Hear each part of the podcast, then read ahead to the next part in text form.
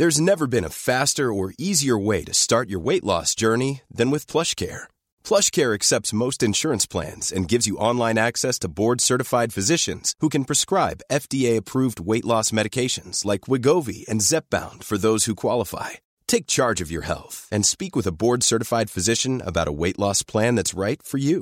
Get started today at plushcare.com slash weight loss. That's plushcare.com slash weight loss. plushcare.com slash weight loss. Hiring for your small business? If you're not looking for professionals on LinkedIn, you're looking in the wrong place. That's like looking for your car keys in a fish tank. LinkedIn helps you hire professionals you can't find anywhere else, even those who aren't actively searching for a new job but might be open to the perfect role. In a given month, over 70% of LinkedIn users don't even visit other leading job sites. So start looking in the right place. With LinkedIn, you can hire professionals like a professional. Post your free job on linkedin.com slash people today. Herzlich willkommen bei Pool Artists.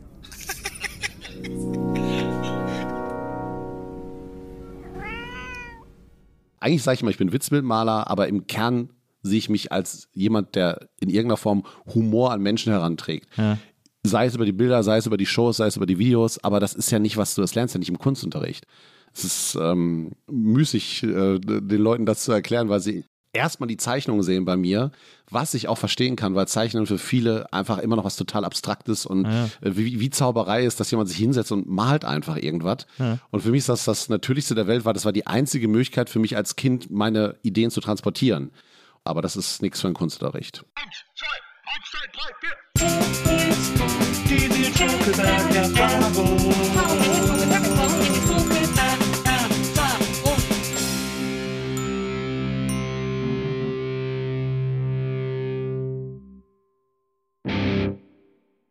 Hi, hier ist Wenzel. Bevor es losgeht mit Nils und Ralf Rute, noch eine kurze Nachricht aus der Redaktion. In der Folge sprechen die beiden über Cartoons. Über die von Ralf selbst, aber auch über die, die ihn geprägt haben. Und dazu gehören auch die Arbeiten von Martin Perscheid. Perscheid ist am 31. Juli 2021 verstorben. Viel zu früh, mit gerade mal 55 Jahren.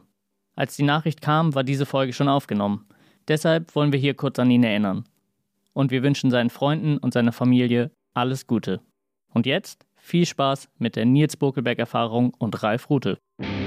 Hallo, liebe NBE-ZuhörerInnen. Herzlich willkommen zu einer neuen Folge der Nils Bokelberg-Erfahrung. Und ähm, der Mann, der heute diese Erfahrung machen darf, muss, kann, will, äh, ist, äh, er ist Autor, er ist Musiker, er ist Cartoonist ähm, und alles in allem nennt er sich, so wie ich das gesehen habe, am liebsten immer Komiker. Und ich bin wahnsinnig froh, dass er heute hier ist, ähm, damit wir uns endlich mal kennenlernen. Herzlich willkommen, Ralf Rute.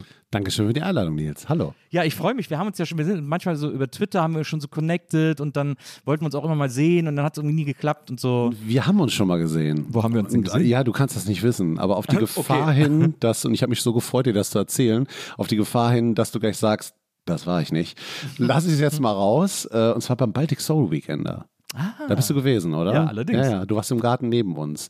Irgendjemand, aber ich glaube, es ist 15 Jahre her, für, Ja. alle, für alle, die es nicht kennen, Baltic Soul Weekender ist so eine Art Festival für alte Menschen. Äh, die Idee, das Konzept war, dass man äh, einem Festival mit Soulmusik und, und Funkmusik äh, beiwohnen kann, ohne in einem Zelt übernachten zu müssen. Das heißt, man ist da auf dem Gelände einer Familien-Hotelanlage an der, äh, an der Weißenhäuser Strand. am Weißenhäuser Strand und äh, kannst dir dort halt ein Zimmer nehmen oder mit mehreren Leuten auch ein Häuschen. Und das äh, haben wir tatsächlich äh, damals auch, da waren wir ja echt noch gar nicht so alt, äh, richtig Bock drauf gehabt und haben gedacht, wie cool ist das denn? Und dann treten da so Soul-Legenden auf. Und äh, da waren wir da tagsüber bei uns in dem Garten von dem Häuschen, was wir da zusammen hatten. Und dann sagte jemand mit einmal, äh, das ist Nils Buckelberg. Fand ich sehr lustig. Und dann habe ich so rübergeguckt und habe gedacht, ja, das ist Nils Buckelberg. und dann habe ich, da hatte ich diesen kurzen Impuls, dich anzusprechen, habe gedacht, wie peinlich ist das denn, dich einfach anzusprechen, weil du Nils Buckelberg bist? Was, warum? Wieso ist das denn, aber wieso ist das denn peinlich? Äh, Ja, ich hätte es, also bei mir ist es eher so, wenn ich Leute kenne oder in irgendeiner Form über Medien, wahrgenommen habe und dann nur, weil ich die sehe, zu denken, ich muss sie ansprechen, weil, weil man die erkennt, ist das Unsinn. Ich habe mir gedacht, was erzähle ich denen jetzt? Und dachte, wenn es so sein soll, wird sich die Gelegenheit ergeben, dass wir uns wieder begegnen. Und jetzt sitze ich in deinem Wohnzimmer. Und das ist schon, finde ich, super schön. Das stimmt. Wie oft warst du dort? Äh, ich, glaub, ich glaube nur das eine Mal. Ich überlege, ob, ich noch- ob ich noch einmal war. Es kann sein, dass ich, also es kann sein, dass ich zweimal da war, aber Ähm, es ist ja ein super Festival, muss man sagen. Das Schöne daran ist ja, äh, wie du sagst, da treten diese ganzen alten Soul-Legenden auf und ähm, die Organisatoren vom Baltic ähm, haben sich zur Aufgabe gemacht, die haben auch so eine, so eine Art Fund gegründet. Die buchen mehrere von denen auch quasi jedes Jahr, äh, weil das alles so Sänger sind, die in den 16 und 17 wahnsinnig erfolgreich waren, aber dann als Disco oder Soul vorbei war, sie irgendwie nichts mehr verdient haben. Und der will jetzt dafür sorgen, dass die alle wieder krankenversichert sind und so, dass die da nicht Das aus dem System Idee, fallen. genau. Weil das ja in Amerika so sehr schnell geht, quasi. Ja, das war immer völlig beeindruckend. Und man merkte auch das, das Glück von allen, die da performt haben, weil Ja. die ja wirklich mit einer fetten Band auf der Bühne stehen. Ne? Dann sind auch mal Streicher bei und so. Und jetzt hat es ja auch zwei Jahre nicht stattgefunden. Ja, ich, ich soll dann nächstes Jahr auflegen, wenn es wieder stattfindet. ja, mega. Ich war jetzt als DJ fürs jetzige Baltic gebucht und dann ist es ausgefallen. Äh, und die haben dann zuletzt irgendwie eine Mail rumgeschrieben und gefragt, ob wir noch dabei wären und so. Und ich habe gesagt, ja klar, ich bin sofort dabei. Weißt du schon, in welchem Bereich? Also, da gibt es ja immer so, wir nennen es immer die Eisdiele. Das ist, das ist gar keine Eisdiele, aber es sieht immer so aus. Da, Da, da gehst du vorne so. direkt am, am Ja, durch diese Art, naja, ich nenne es jetzt Mall, weil es so ein Bereich Ja, ist, wo ja. Restaurants sind und so. Und dann gehst du immer so runter in so ein Café, Bar und da hat Smudo sonst auch immer aufgelegt Genau. oder so. Ja, genau, das soll ich auch Ah, auflegen. okay. Was für ein Sound? Was, weißt du Disco. schon? Ich spiele wahnsinnig gerne Disco. Ah ja, schön.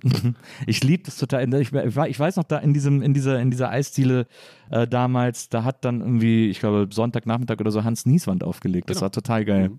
Das hat echt mega Spaß gemacht. Ich freue mich drauf, wenn wir uns da wieder im Weg Ja, laufen. super. Du gehst da immer hin seitdem, oder? Ähm, es hat eine Freundin von mir entdeckt und wir waren, glaube ich, ab dem zweiten dabei. Ach, krass. Und dann habe ich auch nicht gefehlt, die letzten, ich sage jetzt, es waren 15 Jahre, ich weiß es aber Ja. nicht mehr genau. Äh, Bis jetzt halt einmal ist ja ausgefallen, weil die hatten dann so ein bisschen Schwierigkeiten. Die Geschichte kennst du wahrscheinlich auch. Und jetzt ist es zweimal ausgefallen, weil wir alle ein bisschen Schwierigkeiten hatten. Und äh, naja, ich hoffe, dass es einfach nächstes Jahr stattfindet. Ich hatte immer die Riesenhoffnung, dass äh, irgendwann mal Ashford und Simpson da spielen, weil die sind mein großer Herzensakt. Aber das geht ja jetzt nicht mehr, weil ja jetzt ist, äh, ich glaube, vorletztes Jahr ist er ja gestorben. Äh, aber vielleicht kommt ja Valerie alleine. Äh, und Es wäre sehr schön. Ja, das stimmt, das wäre sehr schön. Aber ist ja lustig. Äh, ja, das war das ist eine tolle Erinnerung. Das ist ein äh, sehr, sehr äh, lohnenswertes Festival. Ähm, aber ansonsten haben wir uns so auf Twitter mal äh, irgendwie so ein bisschen connected. Äh, aber das, Genau. aber das. Äh, Ich wollte dich mal treffen, weil ich dachte, du lebst in Köln. Ja, Und äh, so ganz falsch lag ich dann ja auch offensichtlich nicht, weil du daherkommst. Äh, aber äh, hattest dir angeboten, ich bin in Köln, hast du Lust? Und dann sagst du, Edge, ich bin in Berlin, du nicht. Und Genau. dann hat das nicht geklappt. Du, äh, du lebst ja immer noch in Bielefeld, ne? also wo du wirklich, na, wo du auch groß geworden bist. Das ist so ein bisschen, äh, wieso immer noch? Also wieso kann man da nicht einfach leben? Wieso muss Nee, das... ich, es ist kein Vorwurf, aber ich finde es so interessant, weil Sie haben ja immer noch ihre Schiene am Bein, Herr Rute. Das, die muss doch jetzt mal ab. Nee, tatsächlich äh, lebe ich da freiwillig und weil ich es da sehr schön finde, weil ich dann einen gewachsenen Freundeskreis habe, weil Mieten dort bezahlbar, ba, bezahlbarer sind und ähm, weil es mein Zuhause ist. Gerne. Aber es ist so ein bisschen, äh, also, aber kennst du das nicht, dass man irgendwie denkt, wenn man so mit der Schule fertig ist, oh, ich muss jetzt mal aus diesem, aus diesem Umfeld raus, ich will irgendwie was Neues sehen und irgendwo anders sein und so? Ja, das Gute ist, dass ich eigentlich bereits während der Schulzeit das Gefühl hatte, dass ich das alles habe, weil ich äh, dadurch, dass ich so früh angefangen habe, mit Profis im Comic-Bereich äh, Kontakt aufzunehmen, für die schreiben zu dürfen, die zu treffen, die dann auch nicht in Weltstädten gelebt haben, also teilweise Münster oder so. Aber von da habe ich mich dann in, in sehr frühen Jahren schon in einen Bereich reingearbeitet, wo ich das Gefühl hatte, äh, ich habe jetzt nicht das Gefühl, mit 18 mit einmal noch Flügge werden zu müssen. Ich machte schon mein Ding und fuhr dann auch in andere Städte und habe auch sowas gemacht wie irgendwie äh, eine Mappe unter den Arm packen mit äh, irgendwelchen Cartoons und bin zu einer Redaktion gefahren nach Hamburg und habe gesagt, wollt ihr das drucken, was dann auch geklappt hat. Und das gab mir immer so den Eindruck, ich kann das ja machen. Dafür muss ich dort ja nicht leben. Ja. Dann kann ich ja da leben, wo ich das alles habe, was ich eben aufgezählt habe. Gewachsenen Freundeskreis, äh, die Läden, die ich gerne mag und so hat's, es gab kurz die Idee, nach Hamburg zu ziehen und dann habe ich aber eine total tolle Wohnung gefunden in Bielefeld und bin dann da versackt. Aber auf die bestmögliche Art und Weise. Verstehe. Ja, ich finde das faszinierend. Äh, Das ist etwas, was mich, was mich wahnsinnig fasziniert hat in der Vorbereitung. Bielefeld an sich oder? Ne, Bielefeld, ich finde Bielefeld okay. Also ich war zwei, Warst du dreimal da. Ja, ja, ich war so zwei, dreimal da. Hat jetzt keine, ich kann jetzt nicht behaupten, dass es übermäßige Gefühle immer ausgelöst hätte, aber auch keine, auch keine Ablehnung, äh, sondern Schön. Äh, so völlig normale westdeutsche äh, Stadt im Grunde genommen. So. Ja, ein bisschen grüner, würde ich sagen, als der Schnitt. Aber ansonsten, ich weiß jetzt nicht, wann du da warst, aber die, Ich war das letzte Mal war ich da vor zwei Jahren, glaube ich, so sind wir da aufgetreten. Äh, wo, weißt du das noch? In welchem Laden? äh, da fragst du mich was. Bunker? Nee, irgend so ein Kabarettladen eher, so ein Kabaretttheater. Ah, äh, dann war's, oh, was, Komödie? Kann das sein? Das kann sein. Es war in so einer engen. Straße, weiß ich noch. Und ich bin um die Ecke bei einem Inder essen gegangen. Das Vielleicht, vielleicht verwechselst du es auch mit Kassel oder so. Nee, nee. Kassel sind wir, nee, Kassel sind wir, glaube ich, noch nicht aufgetreten. Aber Bielefeld, das weiß ich noch. Äh, weil wir auch durch die Fußgängerzone, vom Bahnhof durch die Fußgängerzone äh, Ah, ja. zum Hotel gelaufen sind und so. Okay. Ähm, da kann ich mich immer gut dran erinnern, an Fußgängerzonen. Aber ja, also ich fand es echt, ich fand's völlig okay, ein bisschen niedlich, aber es es sind die Städte ja in dieser ganzen Region sowieso. Also dieses ganze, äh, äh, ähm, ist das eigentlich OWL? Nee. Ja, Ja, genau. das ist schon OWL, genau. Ja.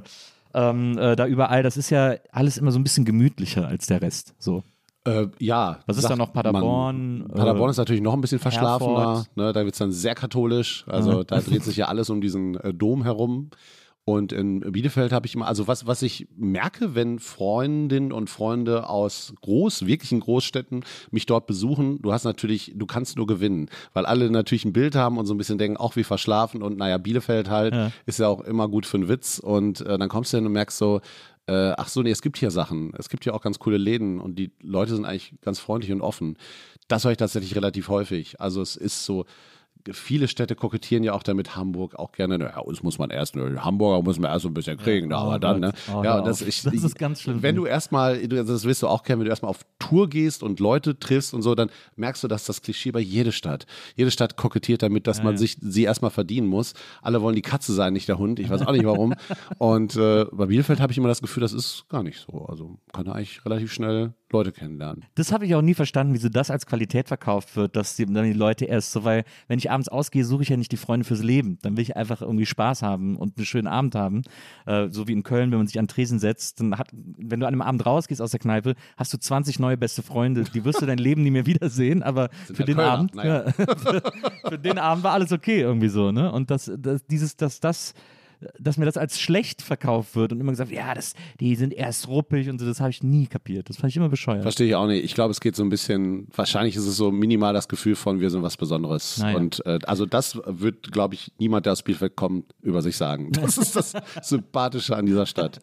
Was ich immer super finde, wenn ich auch im ICE an Bielefeld vorbeifahre, Das findest du super, wenn du dann ist, nee, nee, ich finde, dran nee, nee, vorbeifährst. was ich immer super finde, wo ich irgendwann mal äh, in Bielefeld aussteigen und ein Foto machen will, ist der Riesenpudding vom Dr. Oetker. Äh, Sieht man den vom. Zug aus? Ja, also Ach. der ist, glaube ich, in einem Foyer steht der, glaube ich. Ne, Ja, genau. Und es gibt da drin einen kleinen Automaten, da stellst du einen, einen Pappbecher unter einen Spender und dann läuft da warmer Pudding rein. Oh, da muss ich ja wirklich mal hin. Ist ja toll. Gibt es eigentlich so eine Dr. Oetker Erlebniswelt da? Nee, Die wahrscheinlich gibt nicht. ne? es, genau. Wirklich? Ja, genau. Da kannst du dich dann so, da wird so die gesamte Geschichte außer 33 bis irgendwas erzählt.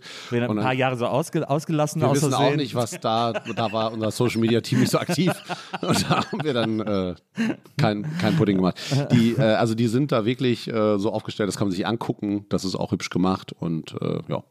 In Bielefeld ist ja auch, äh, das habe ich irgendwann mal gelesen, wie war das? Da gibt es irgendwie so eine Schule, die so ein ganz besonders neues Schulsystem ausprobiert hat oder irgendwie so. ich glaube, irgendwie so keine Klassen oder irgendwie so. Ja, irgendwie sowas war da. Mhm. Ja, das kann schon sein. Das, aber es ist jetzt auch noch ganz gefährliches Halbwissen, das ich hier habe.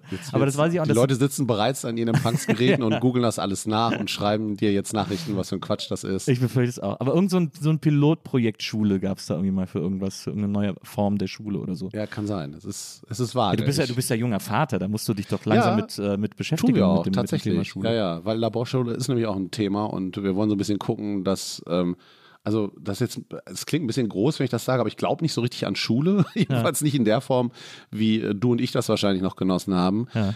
Ähm, also nichts von dem, was ich in der Schule gelernt habe, hat mich von dem abhalten können, was ich heute mache. Ein paar der, der Leute, die da gearbeitet haben, dafür, dass wir uns Wissen aneignen, haben minimal dazu beigetragen, aber der Rest hat eigentlich nur versucht, uns nicht äh, umkommen zu lassen.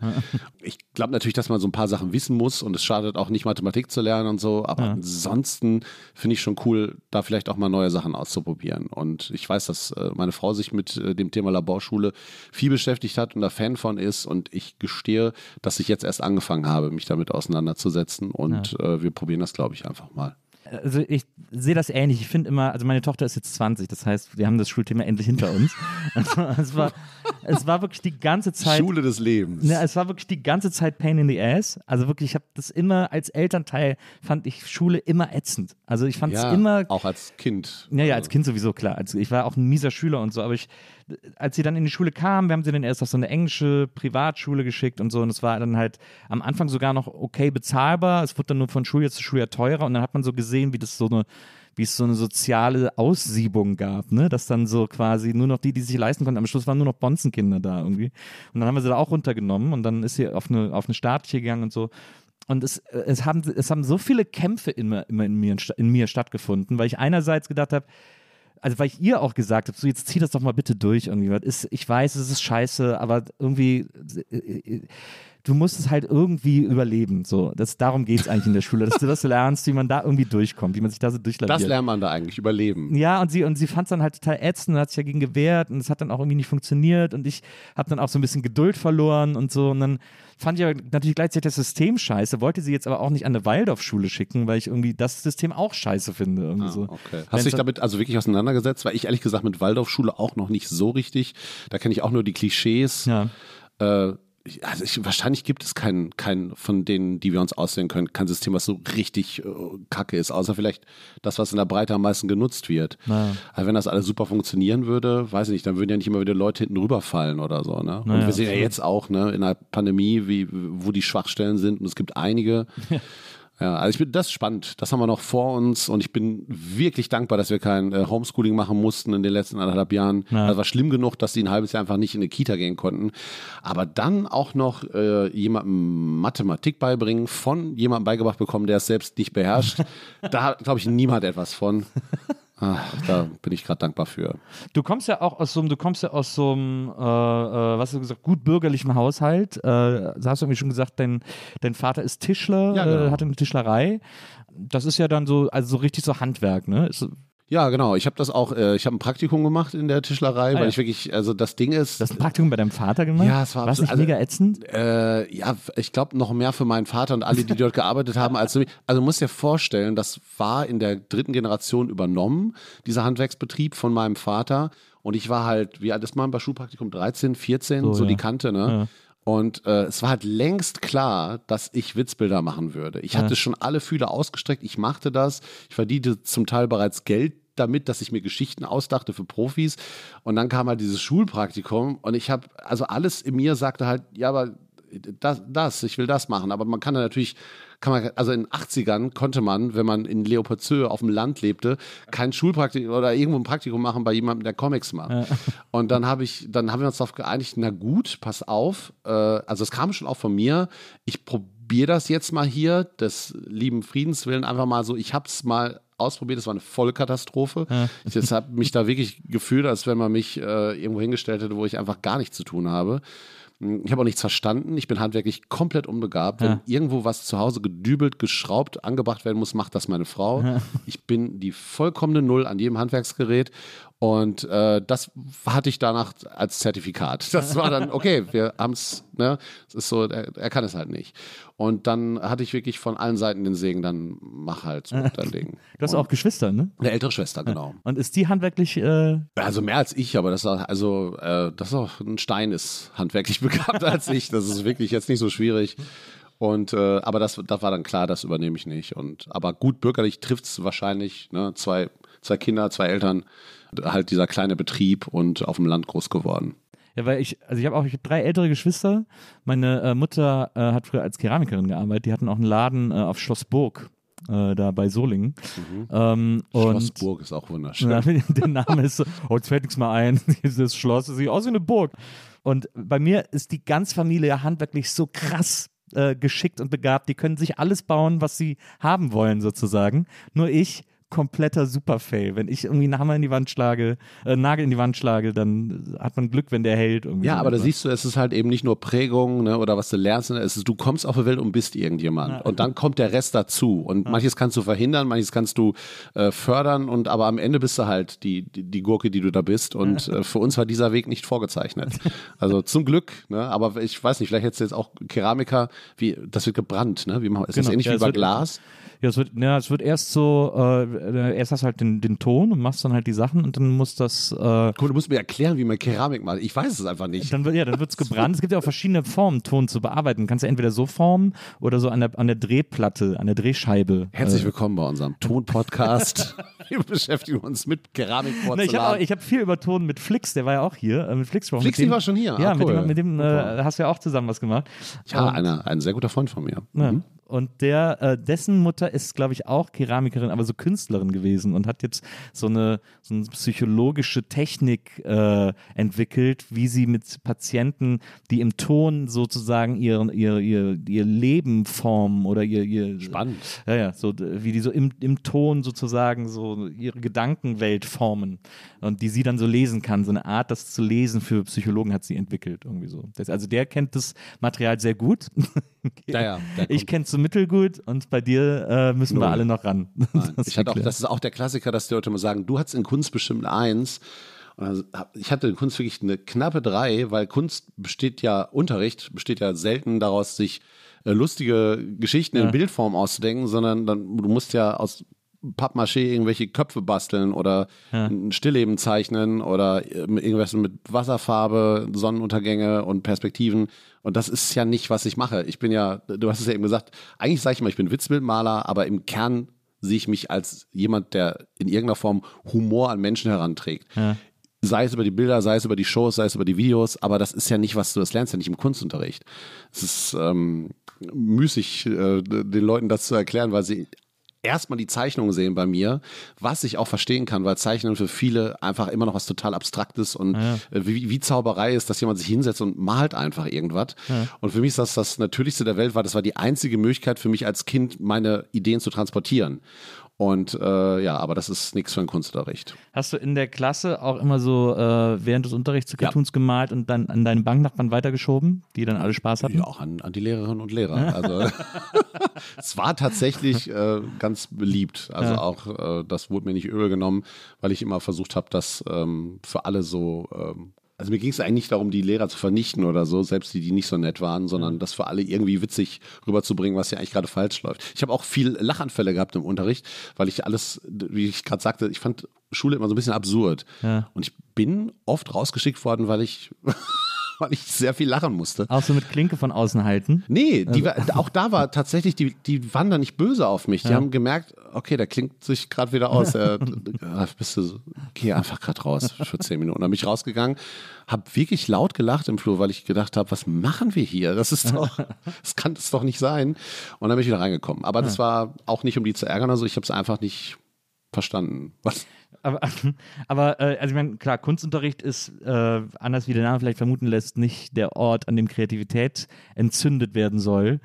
Aber es ist ja schon interessant, sozusagen die Grundprinzipien der Weltkunst einmal gesehen zu haben und zu lernen und so. Genau, also das ist ja eigentlich, was, was, was will der Unterricht denn? Ja. Also er heißt ja nicht Kreativitätsunterricht, Naja. sondern Kunstunterricht und das wird einem ja schon nahegebracht in irgendeiner Form. Deswegen, da mache ich niemandem Vorwurf raus und dass es eben Comedy nicht als Schulfach gibt oder äh, wie, als, wie setze ich die beste Punchline.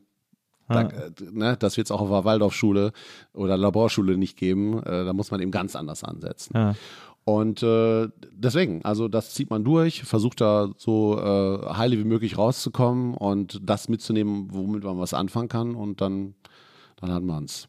Ja, ich habe dann auch immer so versucht, da so Lücken, also ich war natürlich sehr klassenklaunig unterwegs und ich habe dann auch immer versucht, so Lücken äh, in diesem System zu finden, die ich dafür nutzen kann. Äh, und das war bei mir im Kunstunterricht, ich weiß nicht, wir hatten einmal die Aufgabe, wir mussten Pappmaché-Figuren bauen. Haben wir es wieder, Pappmaché. Genau. Und äh, die Das ist doch einfach äh, eingeweichter, mit Leim eingeweichte Pappe. Ne? ja, Ja, ja, genau. genau, genau. So. Und die Aufgabe war, äh, wir sollten Figuren äh, modellieren, die auf einer Karnevalsparty sind. Äh, Köln, das war halt Köln. Ne? war in, Ja. Genau, in, in Wessling zwischen Köln und Bonn. Äh, und das war sozusagen die Aufgabenstellung. Und es sollten so halt, weiß ich nicht, so, so flaschenhohe Figuren werden. Und dann haben alle so Figuren gemacht, die so tanzen oder so, ne? Und alles halt kostümiert. Und ich war wahnsinniger Batman-Fan, so zu der Zeit. Und dann habe ich einen Batman gemacht, der aber gerade sich den Bauch halten steht und kotzt, weil er halt auf einer Karnevalsparty. habe ich gedacht, das ist doch, was ist denn mehr Karnevalsparty als jemand, der irgendwo steht und kotzt? Wow, das war aber weit. Und kam so eine Kotzfontäne auch raus? So, ah, ja. Und das fand die Lehrerin nicht gut. Ich finde das gut. Ich du das noch? Leider nicht. Ich hatte die lange damals. Äh, ich war ich auch richtig stolz drauf, weil es mit das Beste war, was ich jemals im Unterricht fabriziert habe. Aber so, ich weiß noch, ich musste mal eine Strafarbeit in Biologie schreiben. Unsere Biolehrerin war unsere Sportlehrerin. Ich habe irgendwie Unterricht gestört und hatte mir so ein Strafreferat aufgegeben äh, über Basketball, über die Entstehung von Basketball. Und dann habe ich einfach eine dreiseitige Geschichte erfunden, wie Basketball. Wahrscheinlich stimmt sie sogar zufällig. Nee, es war irgendwie so ein Typ auf dem Markt, der irgendwie, weiß nicht, eine Melone weggeworfen hat und dann ist die bei einer Frau im Korb gelandet oder so und plötzlich war Basketball. Von so in etwa war das. Ist das nicht dieses Werner-Fußballspiel aus ja, dem so ersten in Film? etwa, Ja, genau, Ah, ja. so in etwa. Und, äh, und dann musste ich noch mal ein Referat halten, das dann äh, akkurat äh, war und so. Ich, Guck mal, wenn damals jemand gekommen wäre und gesagt hat, offensichtlich hat dieses Kind Lust, Geschichten zu erzählen, äh, wir fördern es, weil hier, aber wer hat Zeit für sowas? Klar, Naja. muss ja, du musst ja Mathe lernen. Naja, absolut. Ähm, naja, aber wir, also äh, wir beide schweifen werden das ab. Schulsystem nicht mehr, äh, nicht mehr verändern, aber wir können immer noch hoffen. nicht. Aber wir können versuchen, für die Leute, wo es noch zu machen ist, zum Beispiel meine Töchter, da irgendwas zu finden, Na, was denen vielleicht nahe kommt. Oder sag ich mal sowas, zumindest erste Stunde um halb, halb acht oder so.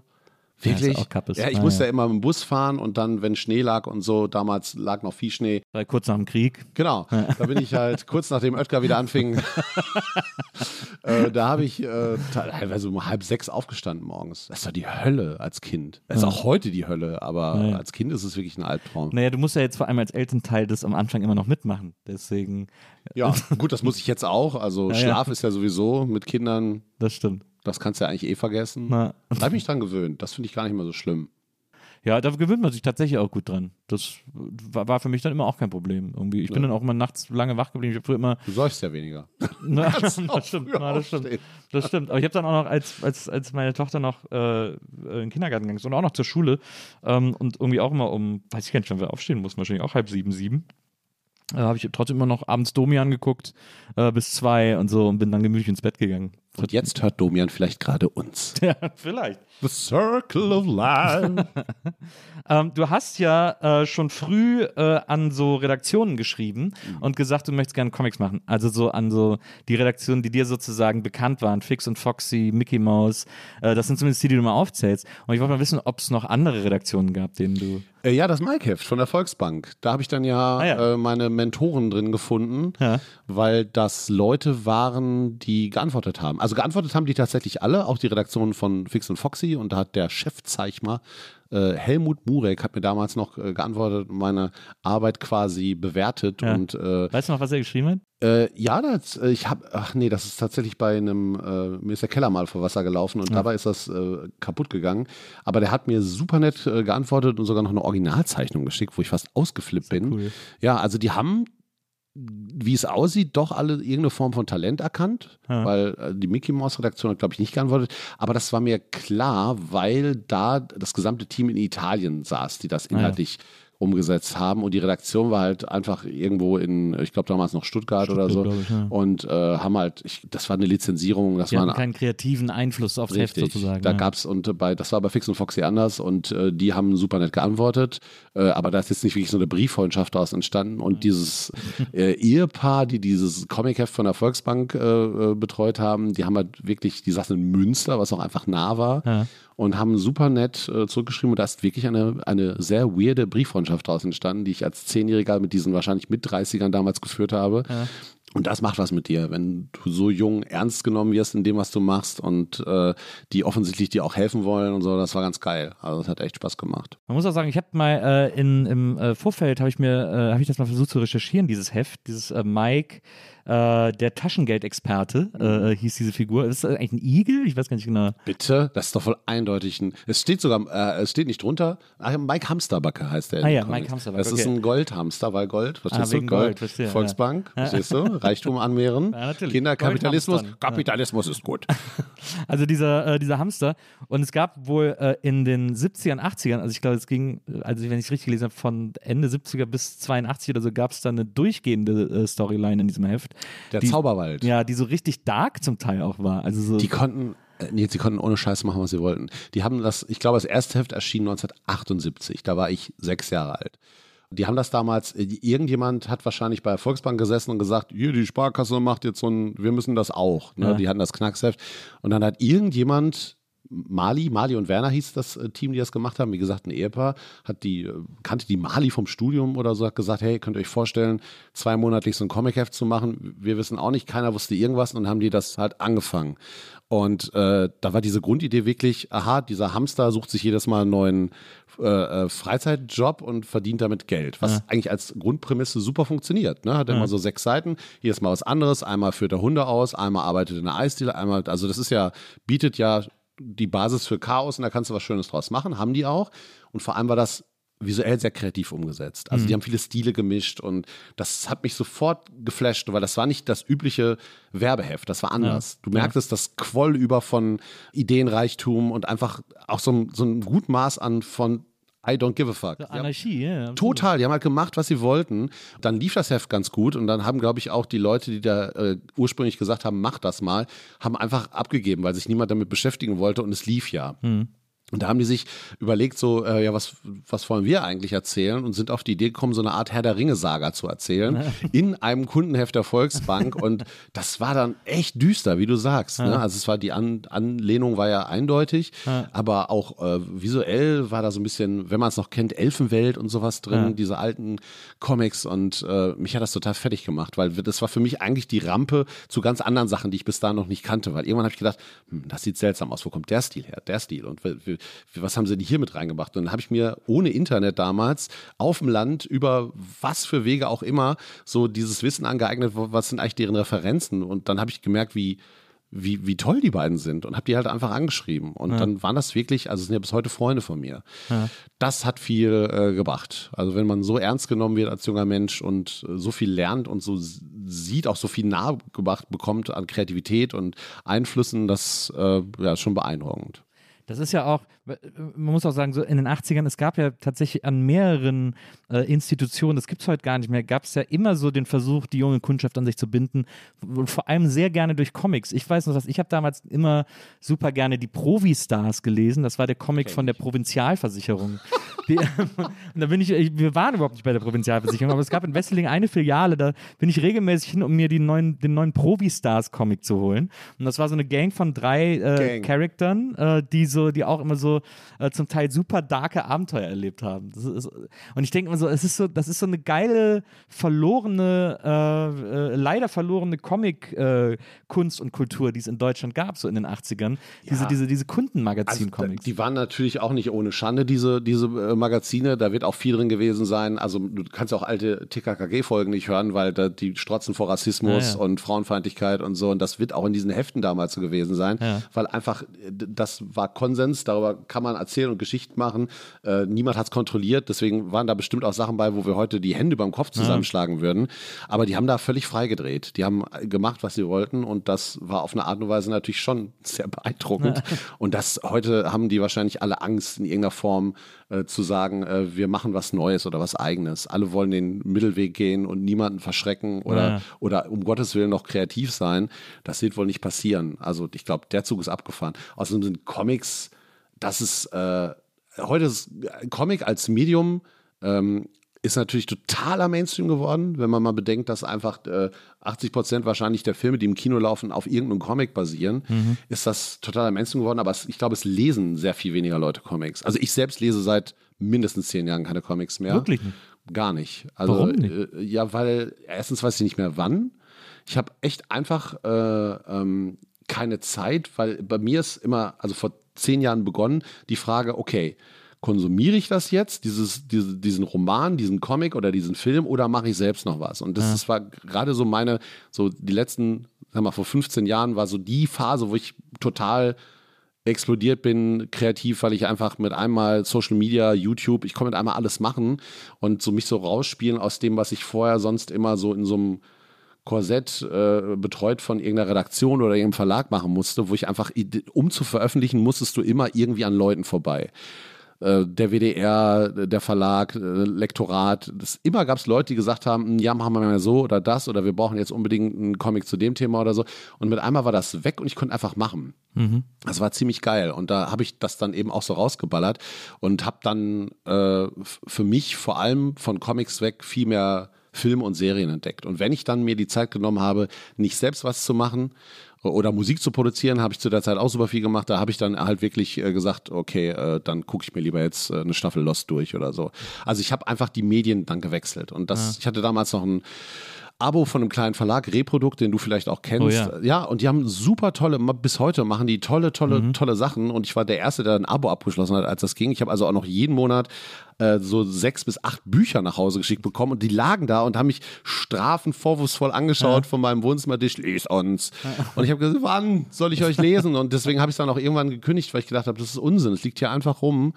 Und äh, das, man muss sich irgendwann entscheiden. Also ich schaffe das jedenfalls nicht, mir das dann alles reinzuziehen. Und Comics waren dann, die waren wichtig für mich lange Zeit und das Medium an sich finde ich immer noch sensationell und du kannst Sachen damit machen, die gehen mit anderen nicht. Aber ich bin einfach inzwischen mein Medium ist Film und, und, und Serie und ich mache jetzt auch einen Film und deswegen habe ich von Comics, würde ich sagen, das gelernt, was ich lernen wollte oder was für mich wichtig war und jetzt konzentriere ich mich auf äh, dieses Medium. Sehr interessant. Aber gab es denn, gab's denn früher, als du dann so angefangen hast, auch als du fürs Minecraft angefangen hast zu schreiben und so, ähm, und als sich daraus dann so eine Karriere, also du hast ja gleichzeitig auch noch eine äh, Ausbildung zum Schriftsetzer gemacht. Ja, und nicht äh, zu vergessen mein Praktikum als Tischler. Das natürlich, ja das wollen wir auf keinen Fall unter, unter den Tisch kehren. Nicht auszudenken, was gewesen wäre, wenn ich, wenn ich das gut gemacht hätte. Was dann, hätte ich ja wahrscheinlich diesen Tisch heute hier mitgebracht. Nils, nicht, nicht auszudenken, was, was aus dir geworden wäre, wenn du das nicht gemacht hättest. Das hat dich ja äh, entscheidend geprägt. Es ist ja alles irgendwie, ne? Jeder Scheiß macht ja irgendwie auch einen Schritt mit dir. Ja, ja. aber Entschuldigung, ich habe dich von deiner nee, Frage nee.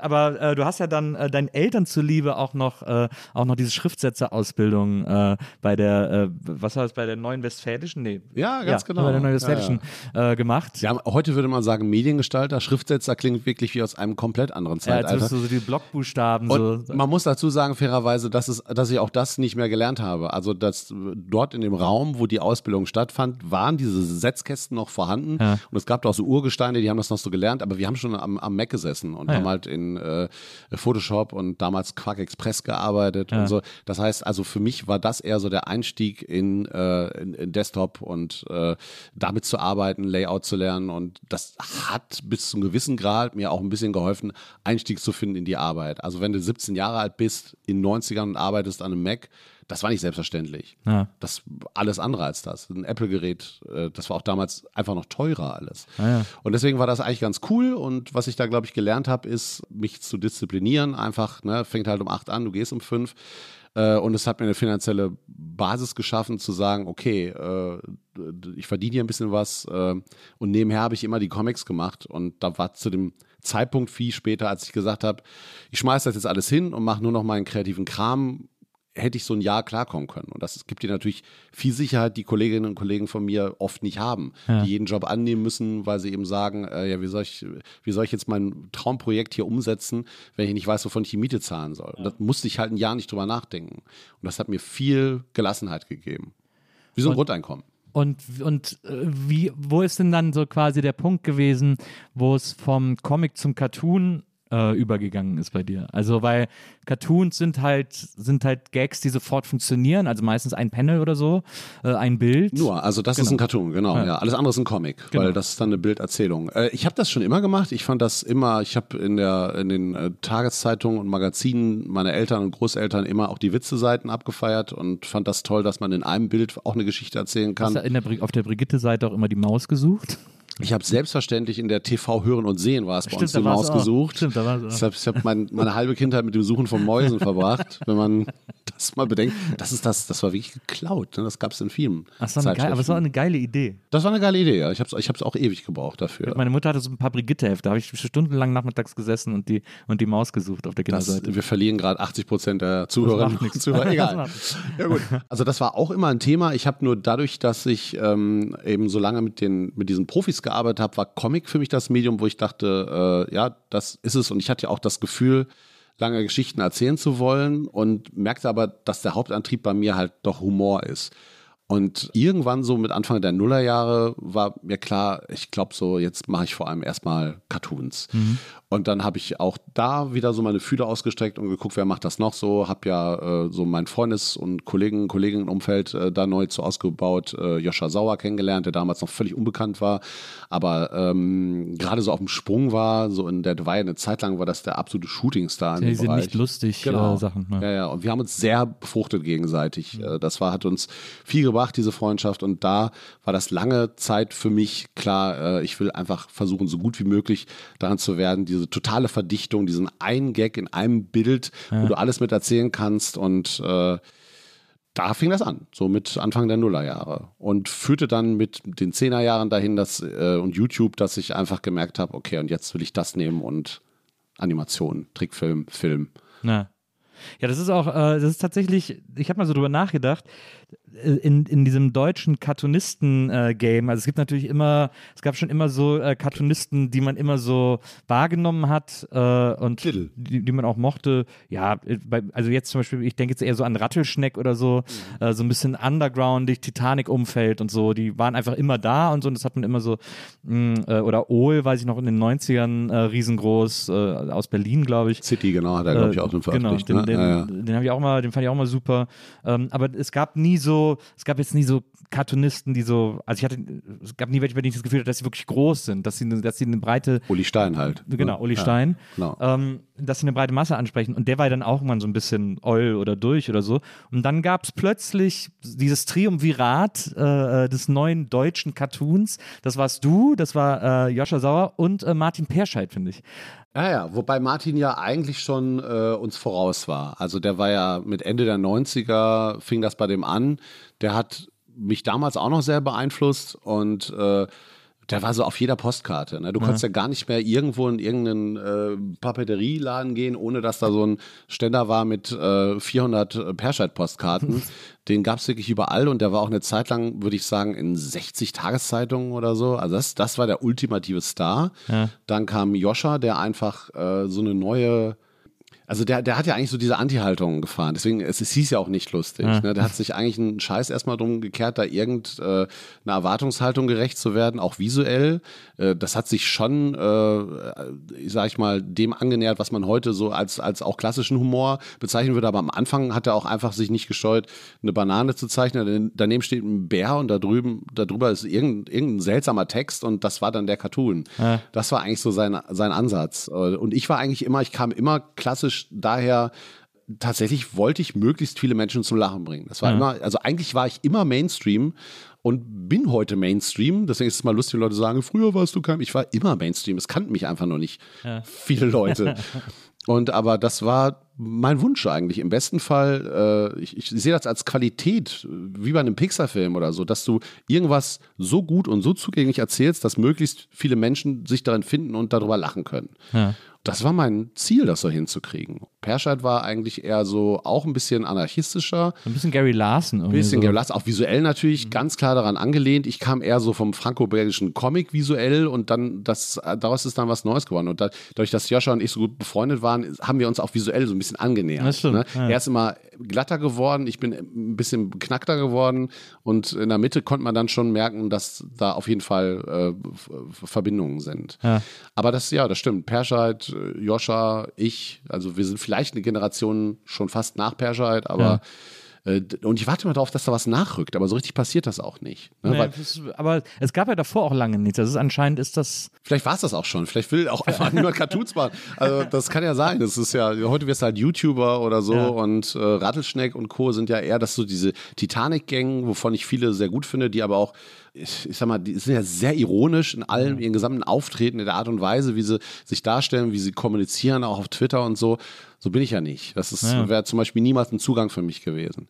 Und, äh, aber ich finde es geil, dass es die gibt. Ja. Ne, aber da, allein, weil die sehr oft ja auch schwarz-weiß zeichnen, auch Hock und Bauer sind ja großartig, aber machen ja auch Comics, äh, ist, ist glaube ich, trotzdem was, was viele Leute, für die ist das visuell dann eher so, ähm, ja, dass der, mit dem Stil kann ich nichts anfangen wenn man es böse formulieren wollen würde, äh, und zwar böse in alle Richtungen, dann würde man sagen, es ist äh, feuilletonistischer als das, was du machst. Ja, nö, das, also doch, ja, ja, klar, gebe ich dir vollkommen recht. Ja, ja. ja also Aber das, auch, ich glaube, die würden das auch nicht gerne hören, dass man ihre Sachen feuilletonistisch Müsste nennt. man Elias und Dominik mal fragen. Aber ich glaube, am Ende wissen die äh, unter uns, all diese Leute, die wir aufgezählt haben, Ja. inklusive Hauk und Bauer, inklusive Rattelschneck, am Ende auch Rürup und wie sie alle heißen, keiner von denen würde es scheiße finden, wenn da mit einmal das Zeug voll durch die Decke gehen Naja. würde.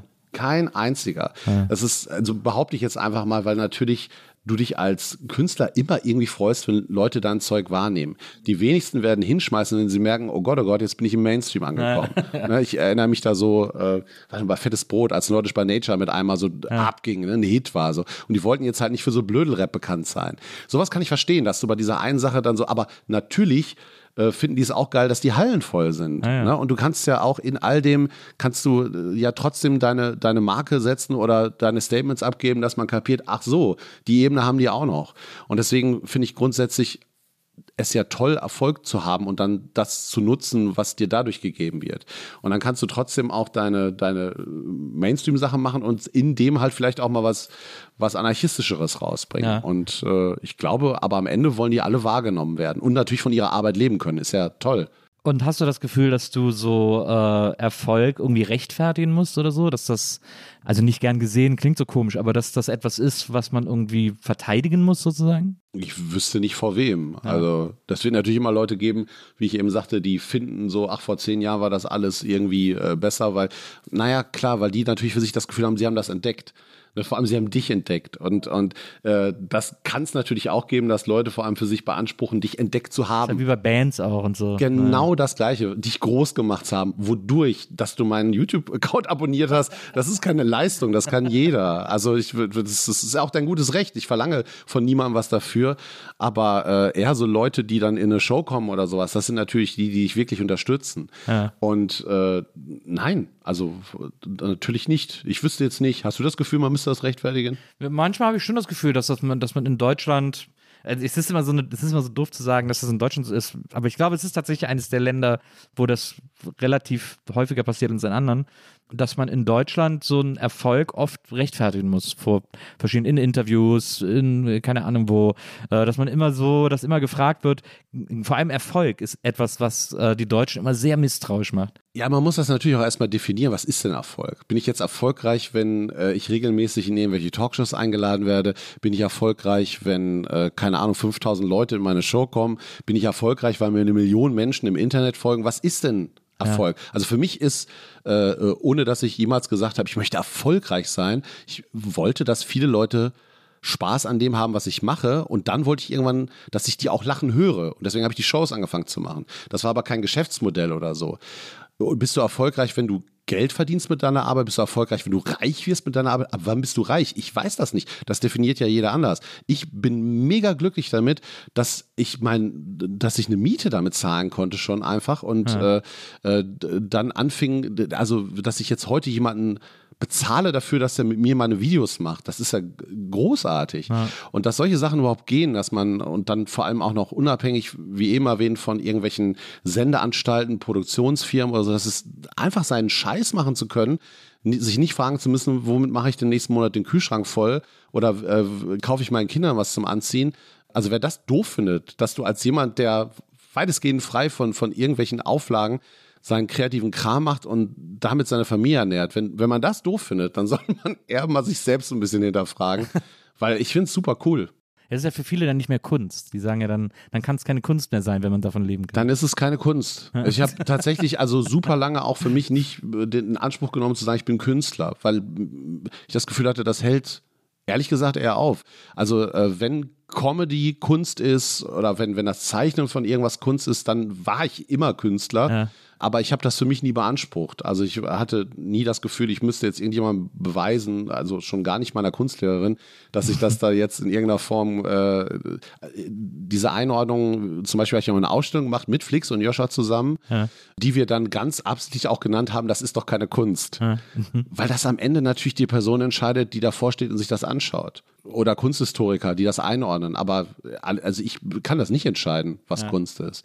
Ich, Aber du kannst doch für dich, du kannst doch deine Haltung entscheiden. Also ich, weil ich meine, gerade dieser Spruch, ne, das ist doch keine Kunst, der ist ja immer so bescheuert, weil das sagen Leute ja immer, bei, das sagen sie ja immer, wenn sie Sachen sehen, die es schon gibt. Also so, äh, es gibt ja auch Leute, die sagen das zu Fettecken von Boys oder so. Die sagen dann so, ja, hier ein Block Fett kann ich ja auch hinlegen. Und da kann man ja immer nur antworten, ja, hast du aber halt nicht gemacht. Also, ne, so, das ist ja quasi Das, ja, ja, das ist ja auch, auch auf Social Media erlebe ich das ja, ja. Aber du hast ja irgendwie 500.000 Follower, äh, damit kann ja jeder das und das so. Ja, dann hol dir doch auch 500.000. Genau. Ja. Die habe ich nicht gekauft in Russland. Ja, genau. Die sind halt da, weil die irgendwas anfangen konnten mit dem, was ich da mache. Also wenn das alles immer so einfach wäre, also am Ende ist es natürlich, also ohne Frage, über allem steht, was ich mache. Ich habe auch Glück gehabt ohne Ende. Ja. Alle, also wer dir, wer dir erzählt, dass er das nur durch harte Arbeit und das ist natürlich Unsinn. Allein schon einfach in Europa groß geworden zu sein, wo ich keinen Struggle hatte damit überhaupt. Ich meine, die, du hast ein Gesundheitssystem und so, das, das ist alles Glück. Ja. Ich habe ja auch mal irgendwie geschrieben, so äh, als das losging mit diesen Flüchtlingsströmen 2015, war das äh, so einer der ersten Texte, wo ich mich so als Person richtig geäußert habe. So, Wasser aus einer Leitung zu trinken und äh, auf der Straße nicht erschossen zu werden, wenn du Brötchen holst, ist halt nicht normal in manchen Ländern. Ja. Und dass das Leute immer noch nicht kapieren. Und allein das zu haben, so, so äh, hochgestochen das klingen mag, ist halt Glück gehabt. Ja. Und dann auch noch äh, äh, als Typ eine Mappe unter den Arm zu packen, in eine Reaktion reinzugehen, zu sagen, hier habt ihr Bock, euch das anzugucken, wo du vielleicht mit einer anderen Hautfarbe vielleicht jemand gesagt hätte, wer sind Sie, was machen Sie, gehen Sie heraus, weiß ich nicht, keine ja. Ahnung, ist jetzt nur geraten, aber vielleicht wäre es schwieriger gewesen. Mhm. Und alles das konnte ich halt einfach machen und dann war es eine Aneinanderreihung von, äh, okay, der kann auch was, äh, zufällig mögen viele Leute meinen Humor, auch das ist natürlich Glück und ähm, das brauchst du, sonst wird es eh nichts. Jetzt äh, hast du gerade eben gesagt, dass, äh, das, dass große Einflüsse von dir franco-belgisch waren. Äh, wir haben ja auch hier immer, wir wollen es ja unseren Gästen so gemütlich wie möglich machen und versuchen immer so rauszufinden. Und hier ist André Franquin. was sie, versuchen rauszufinden, was sie mögen und so. Ich habe auch in einem Interview mal gelesen, dass dich als Kind auch sehr die Loriot-Cartoons äh, beeinflusst und beeindruckt haben. Deswegen haben wir dir hier ein Bild vom, Ach, das war, ich vom Großmeister gedacht, hingestellt. Herr von Bülow, warum schauen Sie mich so an? ja, genau. Damit du, damit du direkt so Hast du ihn jemals kennengelernt? Äh, nee. Wie lange ist er jetzt tot? Äh, Boah. Gute Frage. Das ist wirklich 20 Jahre oder ne? Echt doch schon? Ja, ich glaube schon. Ja. Vielleicht ist, vielleicht ist auch richtig, dass ihn keiner von uns kennengelernt hat. Vielleicht ist es ich, ich, war, ich, war, mal als Kind äh, in Hannover in einer Ausstellung von ihm. Da äh, war in irgendeinem Schloss eine Loriot-Ausstellung, da muss ich aber so, weiß ich, zehn oder Ja, das ist ja das sein. Absurde an Loriot, dass so dieses Feingeistige, ne, so, also das würde, glaube ich, jeder, ja, natürlich gehört das in ein Schloss und da kommen auch die Eltern mit. Ja. Das hatte was unglaublich Verbindendes, sich eine Loriot-Sendung reinzuziehen, ja. wo ja auch viele vergessen haben, dass der ja auch, der war ja Cartoonist und ist von da zum Fernsehen gegangen und hat da erst angefangen, diese, diese Rollen zu spielen. Das ist ja auch alles sehr, sehr absurd äh, eigentlich gekommen. Kannst du aber, glaube ich, heute niemandem unter 20 erklären, was das Geile daran sein soll. Ich glaube tatsächlich nicht, dass es zeitlos ist. Viele sagen immer, ja, Loriot, ne? Ja, das ist so zeitlose deutsche. Ich glaube nicht. Ich glaube, es hat sich auch überlebt. Ja, ich glaube auch. Ich glaube, vieles ist nicht, vieles ist nicht gut gealtert, was wir früher lustig fanden. Also ich meine, Didi die alten Diddy-Filme und so, die kann man eigentlich auch kaum, keinem mehr zeigen die sind alle heutzutage. Noch gut. da ist nichts, nichts dran auszusetzen. Ähm, aber es liegt auch so ein bisschen daran, ich fand das ganz interessant, ich habe ein Interview mit dir gelesen äh, über äh, Disney, weil du ja auch in zwei Disney-Filmen schon äh, äh kleine Sprechrollen hattest. Ganz kleine Sprechrollen. Und in einem Interview hast du gesagt, dein erster Film wäre, oder dein erster Disney-Film wäre das Dschungelbuch gewesen. Und ich hätte das so beeindruckt, dass du zu Hause dann versucht hast, auf einem Blatt diese Bewegungsabläufe äh, zu zeichnen. Das habe ich tatsächlich mal gesagt. Wo war denn das?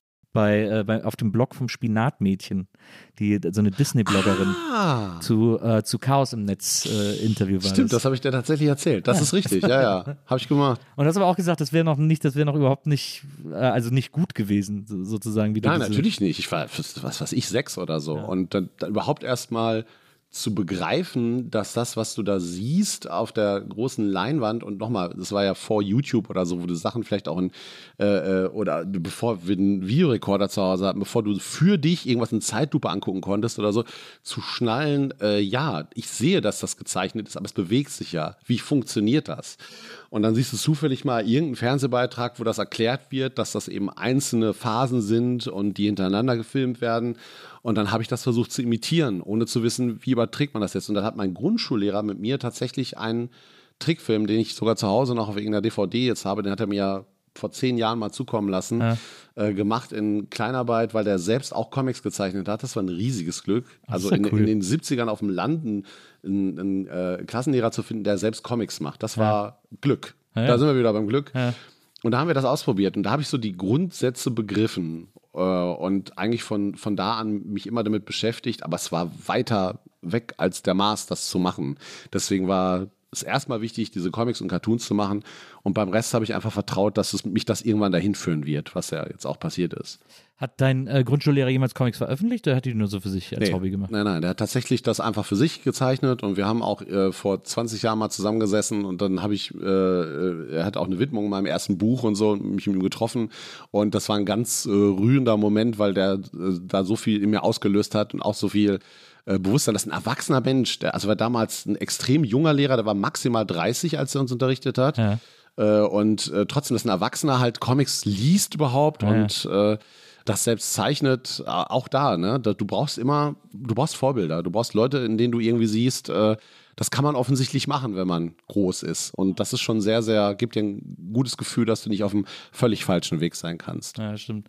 Ich hatte auch so eine Grundschullehrerin, die mich so extrem gefördert hat, weil die, also es gab gar keine Theatergruppe mehr in, an der Schule und dann habe ich sie gefragt, ob wir nicht Theater spielen können und dann hat sie deswegen die Theatergruppe wieder Geil. gegründet und so und hat mir da quasi auch immer die Titelrollen in den ganzen Stücken gegeben, weil sie irgendwas in mir gesehen hat äh, und die war toll. Das war so eine Künstlerin, sie hat auch so Gedichte geschrieben, hat bei uns in der Stadt, wenn sie wieder einen neuen Gedichtband gemacht hat, so Lesungen gehalten und so äh, und das war eine ganz inspirierende Frau für mich. So. Ja, die war echt ein Freigeist wahrscheinlich. Naja, genau. Ne? Naja, Ja, und total. hat auch in diesem, und die hat auch für, mit ihrem Anteil versucht, in diesem unglaublich starren Schulsystem trotzdem eben halt hin und wieder Leute zu inspirieren. Hat Ja. geklappt, geil, toll. Ist das denn, äh, wie, hast du denn als Kind viele Comics gehabt? Also war es für deine Eltern cool, dass du Comics liest und haben sie dir irgendwie regelmäßig Comics geholt? Oder ich habe mir früher äh, wahnsinnig viel Comics auf dem Flohmarkt immer gekauft und hatte so, ich hatte eine Kommode voll Comichefte, weil ich einfach alles, was Comic war, immer sofort gekauft und, und bei mir zu Hause gelagert habe. Ja, ja, ich habe auch Berge, also natürlich erstmal, nochmal, wir reden von den frühen 80ern auf dem Land, da gab es keine Comicläden. Also für mich war die erste Anlaufstelle die Lottoannahmestelle, lustige Taschenbücher und dann war es das eigentlich auch schon. Das Coole war, dass mein Vater die Pardon gelesen hat. Ah. Kennst du die noch? Ja, na klar.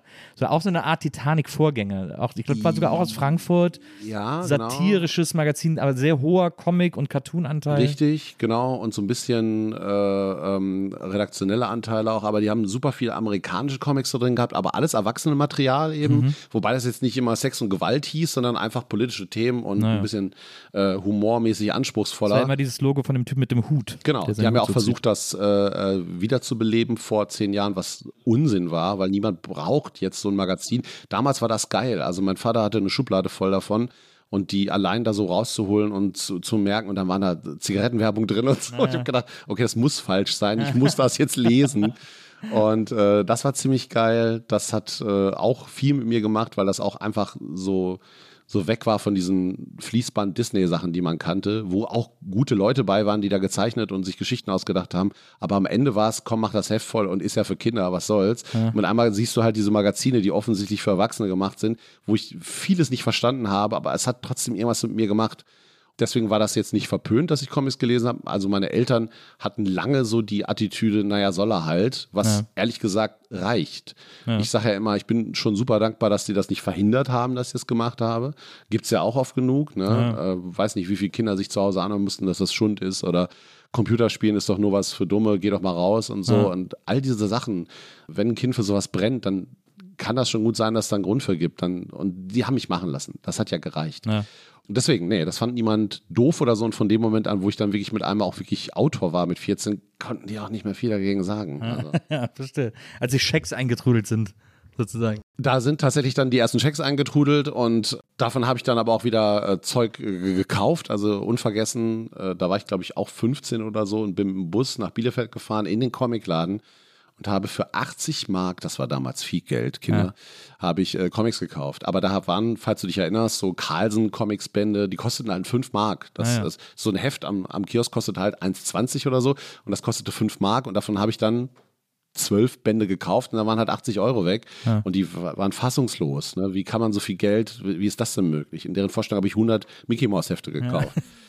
Aber für mich war das äh, Sekundärliteratur. Also ich habe da einfach recherchiert, wie funktioniert das, ne? wie erzählen die Geschichten und so. Und das war voll geil. Aber Hast, hast du die noch? ja, das meiste davon habe ich noch. Äh, Wir sind jetzt äh, dreimal umgezogen und da ist vieles habe ich auch verschenkt und Klar. so, weil ich auch merke, ich hänge da nicht mehr dran. Ich bin kein Nostalgiker. Ich kann wirklich gut loslassen. Äh, wenn man mit einmal merkt, so äh, hier brauchen wir mehr Platz für dies und das, dann ist es nochmal umso einfacher. Und wenn ich merke, andere mache ich eine Freude damit, dann ist es eh egal. Ja. Ich kann echt so einfach Sachen weggeben. CD-Sammlungen sind jetzt weggefallen. Weiß nicht, das bricht dir vielleicht das Herz oder Vinyl. CD-Sammlungen brechen mir überhaupt brechen mir nichts. Gut, ja, das ist gut. Scheiße, weg damit. Was soll's? Ist eh alles äh, digital da und ja. äh, es passiert ganz, ganz, ganz selten, dass ich denke, oh, da, den Comic muss ich mal wieder in die Hand nehmen. Ich habe das alles griffbereit, ich schaue nicht rein. Ja. Das ist, äh, ich habe das im Kopf und äh, ich versuche lieber eher von, von äh, neuen Medien zu lernen und von Künstlerinnen und Künstlern, die ich noch nicht entdeckt habe. Und da gibt es so viel geilen Scheiß im Internet auch. Da, warum soll ich mir Comics aus den 70ern angucken? da war tolles Zeug bei, aber es ist auch, die Zeit war. Also ich finde es erstaunlich, weil äh, das ist, ich meine, wenn man sich die jetzt heute auch noch anguckt, also auch mit heutigem Blick, dann ist das ja auch nochmal ganz spannend äh, anzusehen und auch so, an, an welchen Stellen sozusagen das vielleicht qualitativ nicht die Standards hatte, die es heute gibt, aber an welchen Stellen das viel qualitativer war, als es heute ist oder so. Das ist doch ganz. Ist es so? Ich weiß also ich es nicht. Gefühl, ich habe manchmal das Gefühl, jetzt nicht, also man, kann nicht alles mit allem vergleichen. Also ich habe bei manchen Sachen ähm, im Detail manchmal das Gefühl, dass es sorgfältiger gemacht ist als äh, heutige Standards hm. in, in, so manchen, aber vor allem in Comics. Also, also beim Cartoon also, ist es nicht so. Ja, gerade was ich so bei Reprodukt damals bekommen habe, waren viele Sachen bei, wo ich sage, okay, äh, das ist Next Level Shit. Also allein vom Umfang her und mhm. so und von der Liebe und Sorgfalt, die so in die Figurenentwicklung gesteckt wird, die sind ja alle, die, also wer, wer heute irgendwie Mitte 30 Comics zeichnet, ist ja, der hat ja Simpsons und so auf einem ganz anderen Level schon wahrgenommen ja. und für den war das immer da und äh, der, hat, guckt auch andere Fernsehserien und hat einfach so mit äh, ja, mit der Entwicklung von Figuren ganz anders aufgewachsen als ich, als ich lustige Taschenbücher gelesen habe. Ja. Das war einfach, ja, das ist eine Maus, macht da Detektivfälle. Warum? Was ist die Backstory? Wieso? Wie, der ist einfach nur in eine, in eine Höhle gefallen mit Fledermäusen ja, und das ist schon allem, alles. Was, was Wie flach ist das denn? Was ja damals auch so krass war, waren diese schlechten Übergangsgeschichten in den lustigen Taschenbüchern, wo sie noch versucht haben, die einzelnen Stories miteinander zu verbinden durch so viel schlechter gezeichnete. Nichts, das kannst du niemandem mehr erklären heutzutage. Das war, das war ganz klar, das war immer der schlechte Zeichner. Alle kannten ihn und haben gedacht, was soll das? Wir brauchen jetzt. Also eigentlich brillant, diese Idee, die Geschichten miteinander zu verbinden, aber das war auch Hanebüchen. Ja. Ne? Erstmal ist da wirklich scheiße scheiße aus. Und dann war das teilweise so äh, mit, der, mit der Brechstange wirklich zusammen. Ah ja, übrigens, äh, und jetzt sind sie auf einer Insel. Wie kommen sie da hin? Naja, sie buddeln sich durch. Ist oh, doch ich klar. ein Ticket gefunden. Ja, genau. Unfassbar. Ja. Also wirklich, äh, dieser Versuch und natürlich äh, die Hälfte der Seiten schwarz-weiß. Ja absurd. Ähm, Total. Wie, wie kamen wir da jetzt hin? Äh, äh, Entschuldigung, ich habe dich unterbrochen, ich weiß auch gar nicht mehr, aber es ist mir gerade so eingefallen, weil es, ich habe jetzt, ich habe in letzter Zeit noch ein paar ältere, lustige Taschenbücher so am Flohmarkt geholt und gelesen und habe gedacht, wow, was wir als Kinder auch für eine Scheiße hingenommen ja, haben. Ja, genau, das war's, die Qualität. ja, und da sind die heute definitiv weiter. Das glaube ich schon. Also, ne, wenn du, klar, so, also auch da in meiner Erinnerung, so alte Tim und Struppi-Bände und so, das, das war eine Ästhetik, die gab es halt noch nicht und die haben die Leute damals erfunden. Und vieles baut heute darauf auf, dass es das schon mal gegeben hat, so eine Linie Claire oder so. Mhm. Äh, aber tatsächlich haben die das auf ein neues Level gehoben. Und auch äh, nochmal, am Ende ist es das Storytelling. Das ist ja, was so nervt. Ästhetisch, auch bei Filmen, sind wir ja an einem Punkt angekommen, auch gerade bei Animationsfilmen, was soll denn noch kommen? Es ist halt perfekt. Mhm. Also natürlich sagen wir in zehn Jahren, A war nicht perfekt, jetzt ist es perfekt. Mhm. Das, diese Verschiebung gibt es schon immer noch, aber das sind wirklich nur noch minimale äh, Punkte, wo das noch besser werden kann. Es sieht perfekt aus. Das Acting ist perfekt, die Welten sind perfekt, die sie erschaffen. Aber wen interessiert es, wenn mich die Figuren nicht interessieren? Wenn, ja. wenn das es geht immer nur um die Geschichten und die Charaktere und was sie erzählen, egal ob Animationsfilm, ob du ein Drama guckst, ein Western alles irrelevant, wenn du keinen Bock hast, der Handlung zu folgen. Dann kann der Film noch so teuer gewesen sein. Es ist scheißegal. Und da musst du heute mit leben, dass eben dieser Maßstab trotzdem auch an einen Comic angesetzt wird wenn du was erzählst. Auch, ja. ne, klar, ne, wenn du so eine reine Gag-Sache machst oder sowas, aber so ein Comic, ich weiß nicht, wie Garfield oder so, würde heute, glaube ich, niemand mehr erfinden. Das ist, äh, ja, die Katze ist halt dick und isst gern Lasagne und hasst Montage. So, aber eigentlich wow. ist doch zeitlos gut, ist doch eigentlich immer noch gut. Weiß, ist es? Ich, die Katze, die Lasagne isst, finde ich irgendwie sofort, finde ich irgendwie immer noch gut. Es ist halt einfach komplett in die äh, Popkultur eingemeißelt. Ja, ja. Ne? Also da, glaube ich, haben Peanuts mehr Bestand, ne? weil sie einerseits irgendwie so ein Kind ihrer Zeit waren, andererseits viele Fragen behandelt haben, die heute immer noch aktuell sind, ne? so soziale, politische, ja. das, weil da immer eine andere Ebene drin war. Garfield hat gern Lasagne gegessen. Und ich sage nicht, dass die Gags nicht funktioniert Ja. haben, aber ich glaube, für viele wäre es heute zu wenig. Vielleicht täusche ich mich auch. Kann sein. Ich glaube, was nicht mehr so gut funktionieren würde, ist Häger. Läu läuft aber noch. Ich glaube sogar in der neuen Westfälischen, bei der ich Echt? gelernt habe, ist, glaube ich, immer noch Häger drin. Ne, Häger ist irgendwie, das, das habe ich das hab ich super dated irgendwie. Aber ich finde, Garfield ist doch irgendwie. Ja. Schatz, ich gehe plündern und brandschatzen. Ja. Ah, nicht cool. Vielleicht hören wir auf, das zu machen. Ja, guck mal, aber du siehst es ja, ne? Es ist tatsächlich so, äh, so eine Serie wie Brooklyn Nine-Nine, die äh, ich bis vor zwei Jahren auch noch unglaublich geliebt habe. Guckst du, also ich zumindest, einfach mit einem mega schlechten Bauchgefühl inzwischen, wenn du von all diesen Zusammenhängen weißt und Rassismus in der Polizei und ja auch nicht nur in den USA, sondern auch bei uns. Und dann mit einmal sollst du mit, mit, mit dieser äh, Polizeibesetzung Besetzung da mitfiebern und denkst so, es ist weird, sich Ja. das jetzt so völlig äh, vorbehaltlos anzugucken. Und all das verändert sich eben. Und das ist ja auch gut, dass es sich verändert. Ne? Ja. Das ist so schade um, um die Besetzung, die ja fantastisch ist und auch die Geschichten, die sie da erzählen und die Inhalte, die sie eigentlich transportieren wollten. Aber manchmal ist eine Form auch einfach zu Ende. Und du merkst, so können wir das nicht mehr machen. Und am besten ist es natürlich, wenn das Team dahinter das selbst merkt. Ja. Ne? Aber haben sie, die haben jetzt auch letzte Staffel äh, produziert. Und diese, also hab's sie noch nicht gesehen, Ja, sie ist ja auch noch nicht raus, aber sie haben das wohl auch quasi thematisiert, die Problematik des Polizeiberufs in Amerika sozusagen jetzt in der letzten Staffel. Also das, das war denen anscheinend schon irgendwie bewusst. Und dann wird's doch geil, wenn dann mit einmal Ja. diese Ebene noch dazu kommt, ne, mit äh, dieser Problematik und die das im Grunde einfach alles nochmal drehen, um was Gutes zu erzählen. Aber das ist wichtig, dass du weißt, was erzähle ich da eigentlich und äh, worum geht's bei den Figuren, egal welchem Medium. Ich finde das sehr faszinierend, weil du bist ja auch immer sehr politisch in deinen Cartoons. Also nicht immer, nicht in jedem Cartoon, aber es durchaus äh, äh, deine, deine Haltung findet auch in deinen Cartoons statt und äh, deine Haltung zur Welt und bist auch sehr aktuell sozusagen in vielen Cartoons. Also es geht jetzt nicht darum, mein Cartoon muss zeitlos sein und muss immer äh, 100% äh, verstanden werden, sondern dir ist schon klar, ein Kind deiner Zeit zu sein und in diesem äh, Spannungsfeld auch zu agieren und zu existieren und so. Das finde ich total interessant, dass man das so, ich weiß nicht, wie bewusst das ist, aber dass du das, dass du das so entschieden hast. Mm, Ich habe das nicht entschieden. Äh, Also irgendwann auch so vor fünf, sechs Jahren fingen Leute an zu sagen, schade, dass du so politisch geworden bist oder geil, dass du so politisch geworden bist. Ja. Und ich habe gedacht, also erstens ist es so, wir leben einfach in einer meiner Ansicht nach extrem politischen Zeit und es ist total schwer und auch falsch, glaube ich, sich dem zu verschließen. Und am Ende ist ja alles, was du machst, politisch. Vor allem, wenn du öffentlich auftrittst. Ne? Also entweder wird halt von anderen Leuten wird das in eine politische Richtung gedreht oder es wird so interpretiert. Manche sehen es auch genau als das, was es ist. Und manchmal ist eine Ebene drin, die ich selbst nicht gemerkt habe und sage, oh, okay, cool. Oder scheiße, war mir nicht bewusst.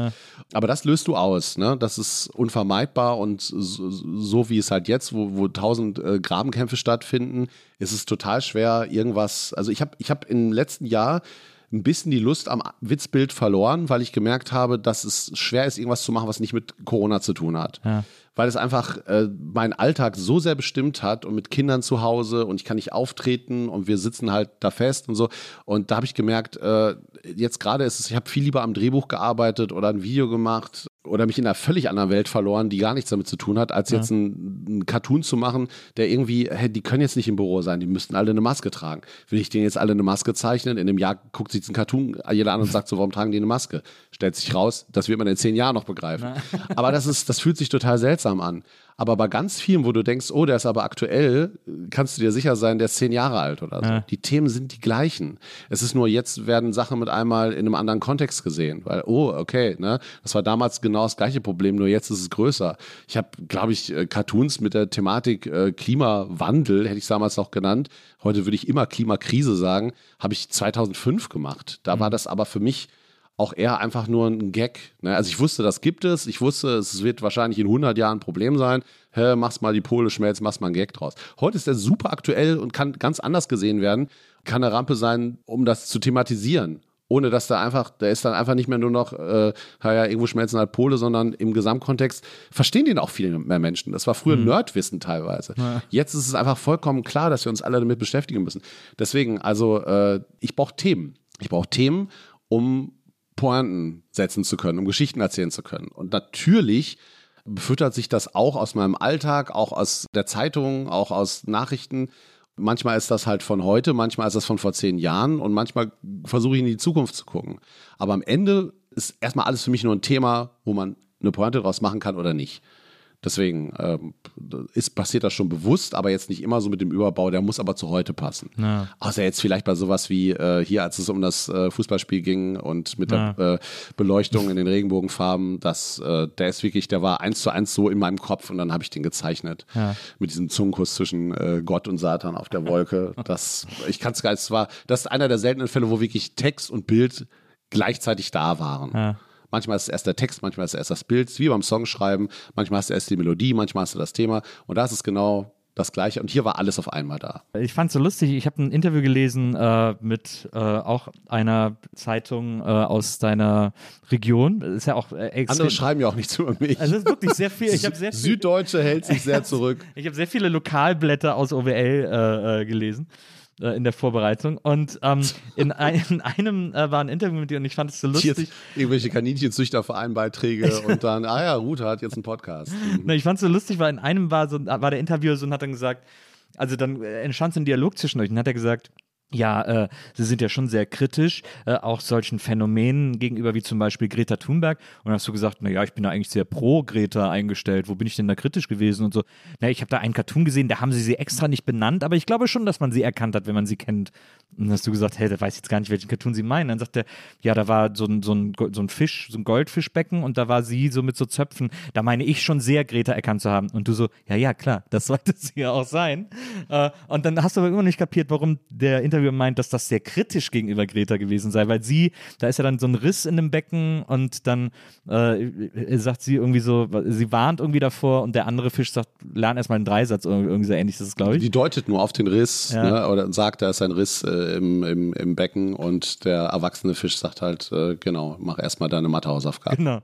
Und, das war äh, so eindeutig ja, eigentlich. Total. und, dann, und dann hat er so, hat aber gedacht, er hätte das so entdeckt und wollte dir da irgendwie, und dann hast du gesagt, ja, aber ich verstehe, es ist ja pro Greta immer noch so. Und dann hat er gesagt, ja, aber da drunter stand, der, der quasi der Kommentar zum Bild war irgendwie so, äh, was maßt dieses Mädchen sich an oder so. Äh, oder das Mädchen soll erstmal lernen gehen. Interessant, so. ne? Ja. ja, ja. ich weiß ja natürlich genau, was du meinst. Das war ja auch erst letztes Jahr.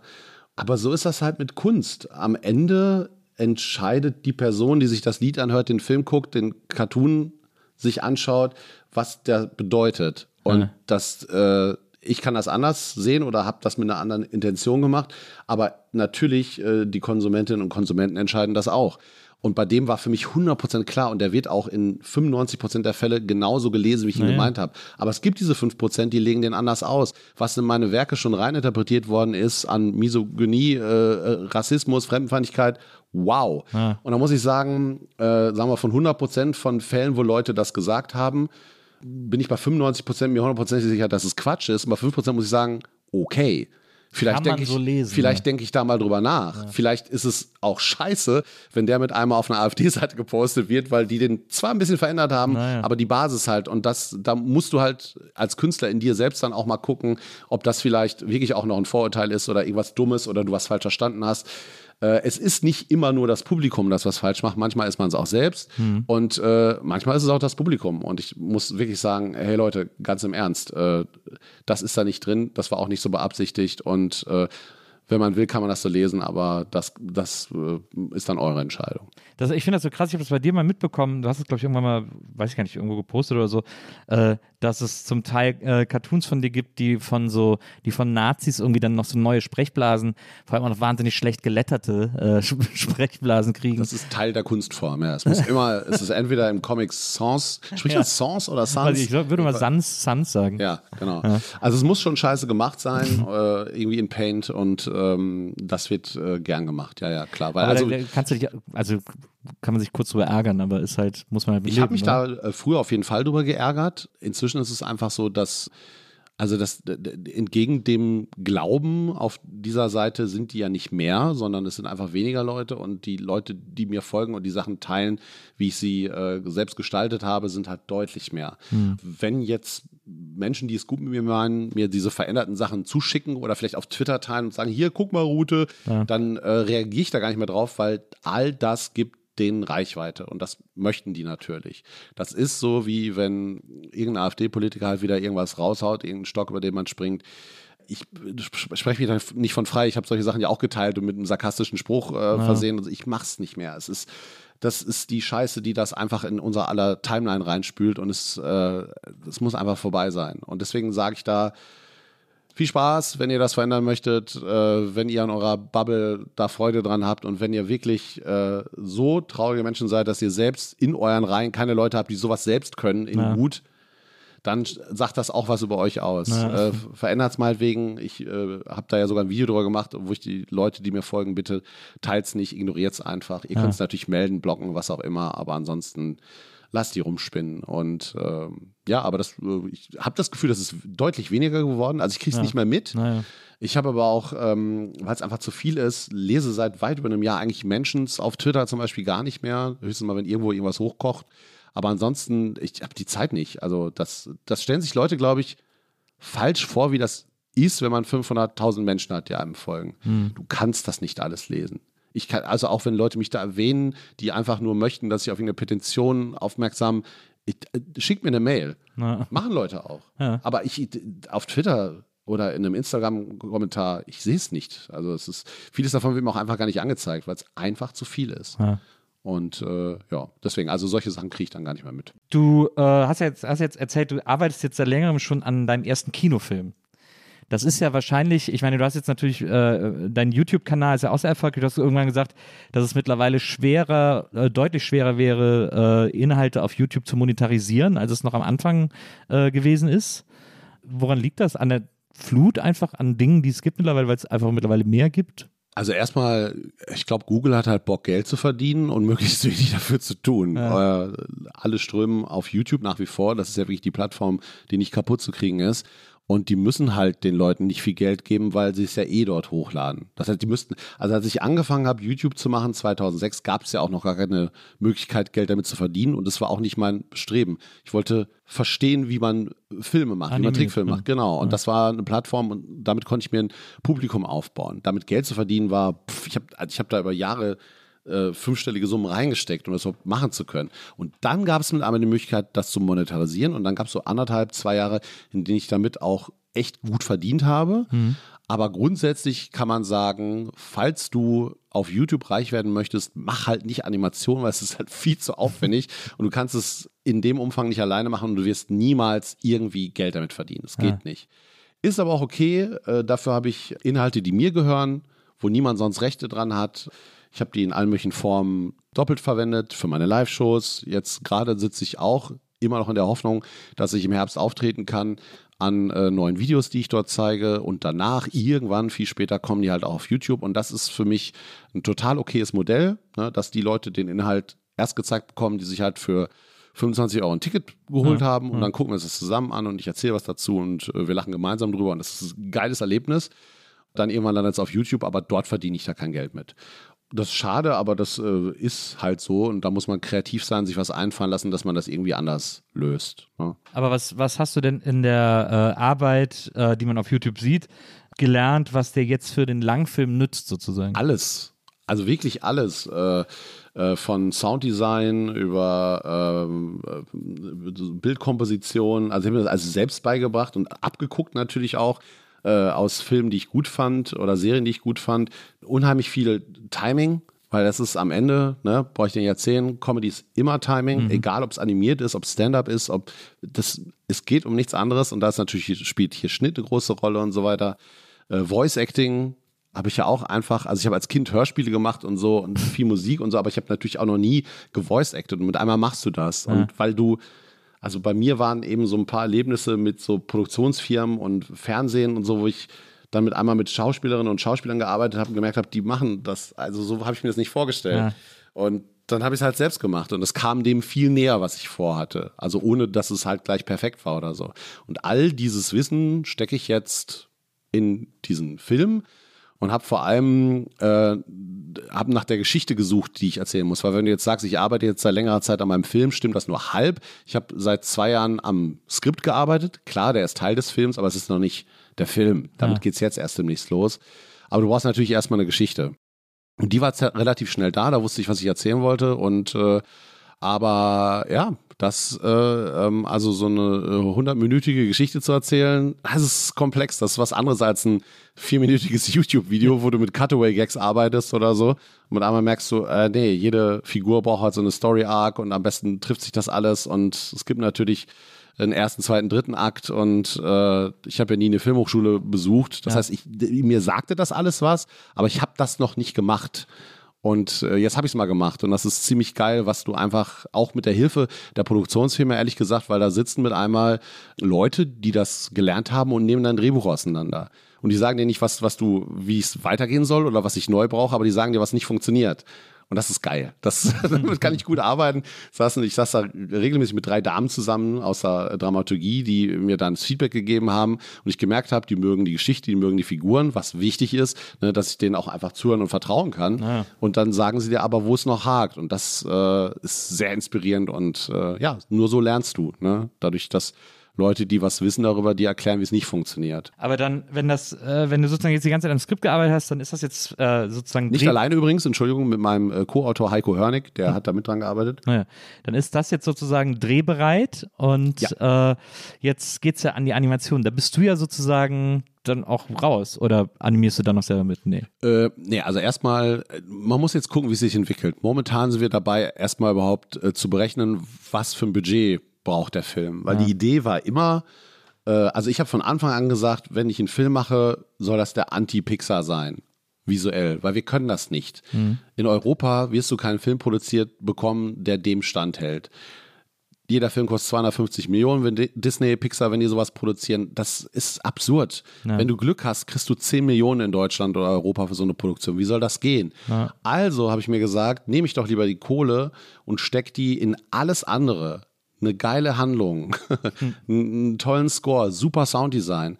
Es ist, äh, ich kann es nur immer wieder sagen, es ist erstaunlich, mit was du davon kommst, visuell, wenn deine Ohren es bereits gelernt haben. Du ja. kannst musst Sachen nicht zeigen, wenn sie, wie bei einem guten Hörspiel, du, äh, du weißt, wie es ist, einen Podcast zu produzieren.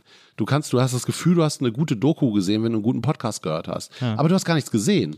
Aber dein Gehirn macht das, ergänzt das. Und das finde ich bei Hörspiel halt auch so geil ohne das zu sehen. Das kann im Off geschehen und das, das will ich da machen. Also die Animation soll eher ist so zehn Schritte zurück von Disney ja. und ich versuche aber Storytelling-mäßig dem gerecht zu werden und äh, dass der geil klingt, der Film. Dass ja. der einen tollen Score hat, äh, dass die Geschichte dich mitreißt und äh, da müssen wir jetzt erstmal gucken. Dafür haben wir jetzt so, so äh, Stimmungsillustrationen erschaffen, die bestimmte Szenen halt wiedergeben, damit Leute, die sich damit auskennen, die sind da jetzt dran, sagen, ah, okay, ne, das so und die Hintergründe sind sehr aufwendig. Was kostet das? Und dann muss man versuchen, dafür äh, Geld zu bekommen. Von, keine Ahnung. Es gibt natürlich Filmförderung. Klar.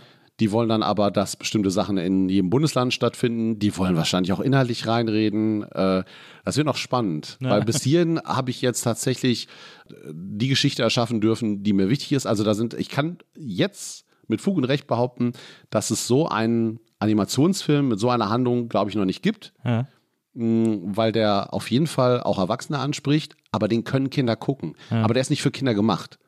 Ja. Kinder können da problemlos, der wird wahrscheinlich ab sechs sein oder so, aber der hat eine Geschichte und eine Ebene und äh, Gags, die halt und das möchte ich eigentlich. Ich möchte, dass da Erwachsene reingehen und ja. da Spaß dran haben. Und die Kinder kommen mit, weil sie die Tiere niedlich finden und äh, weil natürlich die Slapstick auch lustig ist.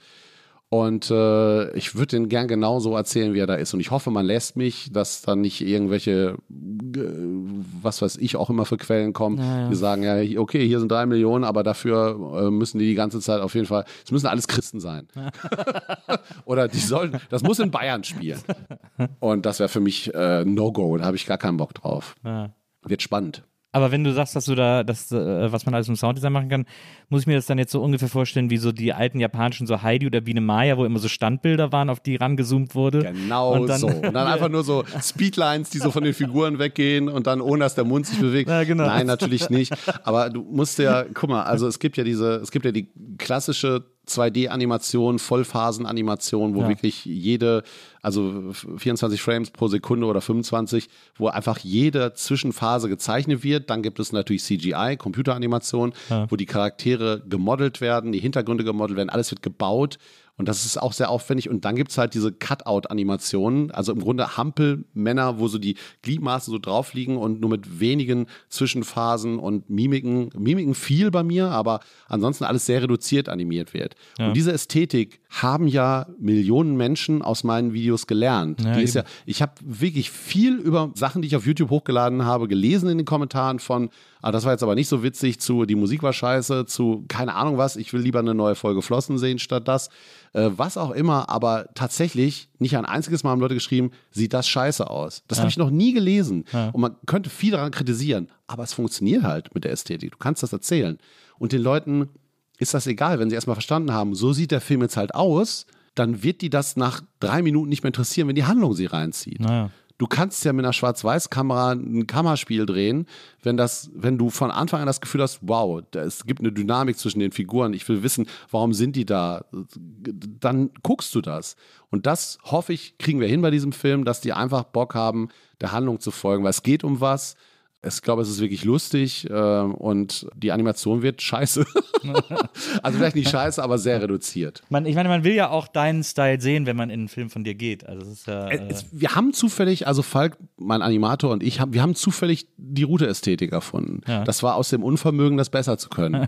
also ich kann wohl zeichnen und ohne Koketterie, ich bin echt kein geiler Zeichner. Also Flix ist in vielen Punkten zum Beispiel ein deutlich besserer Zeichner als ich. Ja. Aber du siehst bei meinen Charakteren, Charakteren immer, was denken die, was fühlen die.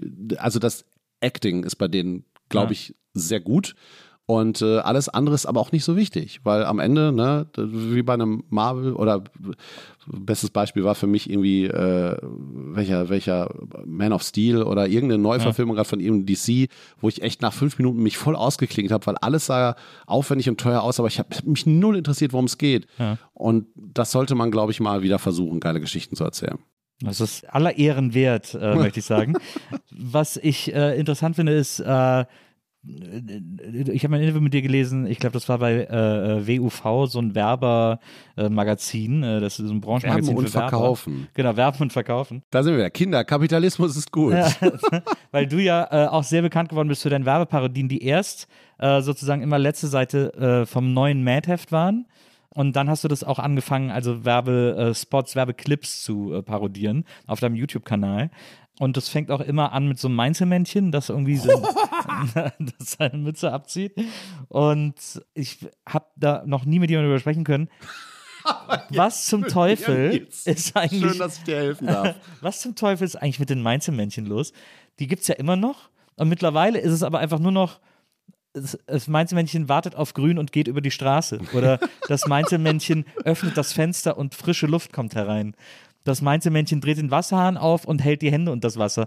Das ist alles, was da noch passiert. Das Mainzelmännchen investiert in Bitcoins. ja. ja. Also es ist wirklich, also es ist nicht mal mehr das Bare Minimum, sondern es ist einfach nur noch, wir sollen einfach nur noch erstaunt sein, dass es etwas tut. Aber es ist. Oder dass es noch existiert. Ja, ja wir, wir, die haben sich aufgegeben. Das ist, wir sind wieder genau an dem Punkt, was wir vorhin gesagt haben, was früher Werbecomics gemacht haben und was sie heute sind. Keiner traut sich kreativ zu sein oder das irgendwie auf ein neues Level zu heben. Die haben halt einfach gedacht, das ZDF, naja, ach, wir hatten ja mal die Mainzelmännchen und äh, die waren ja ganz beliebt und wir machen die jetzt, aber natürlich haben sie jetzt coole Namen wie Ted oder so ja. und äh, gibt es nicht vielleicht sogar jetzt ein weibliches Mainzelmännchen, oh crazy ja. und äh, die machen jetzt das Fenster auf. Ja, früher fand ich das tatsächlich teilweise ziemlich toll, also die waren auch gut animiert, die Sachen und die waren, also das war jetzt wahrscheinlich nicht immer irgendwie besonders subversiver Humor oder, oder irgendwie fantastisch äh, äh, fantastische Welten, die sie da gestaltet haben. Aber also ich hatte immer das Gefühl, ich schaue was, was liebevoll gemacht ist. Das ja, es lief ja auch auf den Gag hinaus. Also auch wenn der oft zu platt oder nicht gut war oder so, aber es lief halt auf den Gag hinaus. Ich fand es ja, ja. echt sehr charmant und äh, teilweise haben die dann, gab es noch Mainzelmännchen Kapriolen. Das waren dann so ein- bis dreiminütige Sketche, wo du, wow, das hat sich mit einmal Es gab auch mal so ein Lied, es gab auch mal so ein Mainzelmännchen-Lied mit so einem mit richtigen Sicherheit, Musikvideo. Mit Sicherheit. Also in der Schlumpf-Hitparade wird das genau. wahrscheinlich rauf und runter gelaufen sein. Also. Ja, und das macht heute halt keiner mehr. Aber ich glaube, das ist einfach so diese. Tatsächlich äh, sind die Werbeparodien auch für mich das Format von mir, auf das ich am allerwenigsten Bock habe inzwischen. Also als ich angefangen habe, die auf YouTube zu machen, und das ist jetzt über zehn Jahre her, Hatte ich richtig Bock drauf. Ja. Es gab aber auch einfach gute Werbung, die man parodieren konnte. Ja. Da waren so absurd dumme Werbung oder, oder Werbung, äh, die, die einfach, man kannte die, weil es auch lineares Fernsehen noch gab. Ja. Gibt es nicht mehr. Also natürlich gibt es das noch, aber wer guckt das noch? Ich nicht. Die Spots sind, es sind einfach immer nur noch irgendwelche Vergleichsportale oder irgend, äh, hier bestellen Sie hier Ihr, äh, Ihr Tablet und dann kriegen Sie den WLAN-Router dazu. Oder äh, wir haben eine vegane Wurst gemacht. Aber das ist alles äh, total uninteressant geworden. Deswegen habe ich dann irgendwann noch angefangen, äh, 70er, 80er Jahre Werbung zu parodieren, weil ich gedacht habe, ja, das kennen die meisten noch. Da, da gibt's einfach Sachen, die sind so in den Alltagssprachgebrauch übergegangen, fange ich an, das zu parodieren. Aber ich merke, wenn jetzt Leute mir schreiben, hey, hast du die Werbung schon gesehen, das muss man parodieren und ich gucke das, ich bin fassungslos, wie scheiße das alles ist. Ich kann, ich kann das nicht. Ich, da Zeit ist mir zu schade dafür. Ich habe jetzt für die Tour äh, habe ich eine neue Werbeparodie, bin ich gerade dabei vorzubereiten. Da geht's wieder um 80er Jahre Werbung. Und das ist herrlich, weil es wirklich, das ist so beknackt, das ist so aus einer anderen Zeit, das ist äh, auf eine seltsame Art und Weise, wie auch bei den Mainzelmädchen, irgendwie charmant. Man verzeiht denen das. Äh, das ist eher wie so ein Museum gehen und da passiert irgendwas Seltsames. Also ich würde mir das nicht äh, nochmal einfallen lassen, das für neue Werbung oder aktuelle Werbung zu machen. Ja. Einmal so eine dreiminütige Like Ice on the Sunshine äh, Parodie. Würde ich gerne, aber das sprengt den Rahmen des für mich Machbaren, weil das immer so Massenszenen waren. Ne? Da sind ja irgendwie tausend Leute am Strand und Ja. dann fällt dem das Eis hin, der fliegt mit dem Drachen in eine Höhe und oh Gott, das, also das ist furchtbar, das dauert einfach viel zu lange. Ich versuche das immer so, jedes Segment so ein bisschen so Kammerspiel möglich Ja. äh, äh, zu inszenieren, wie es irgendwie geht, weil äh, wir haben halt kein großes Team, wir sind halt nur zu zweit. Ja. Aber das, ähm, ich muss sagen, die Werbeparodien haben meinem YouTube-Account super viel gebracht. Ne, weil als ich da angefangen habe, das werde ich nie vergessen. Normalerweise war damals so, ich habe ein neues Video hochgeladen, irgendein Sketch, wo irgendwas passiert. Äh, und am nächsten Tag hatte so ein Video, weiß nicht, 15.000 Views oder so.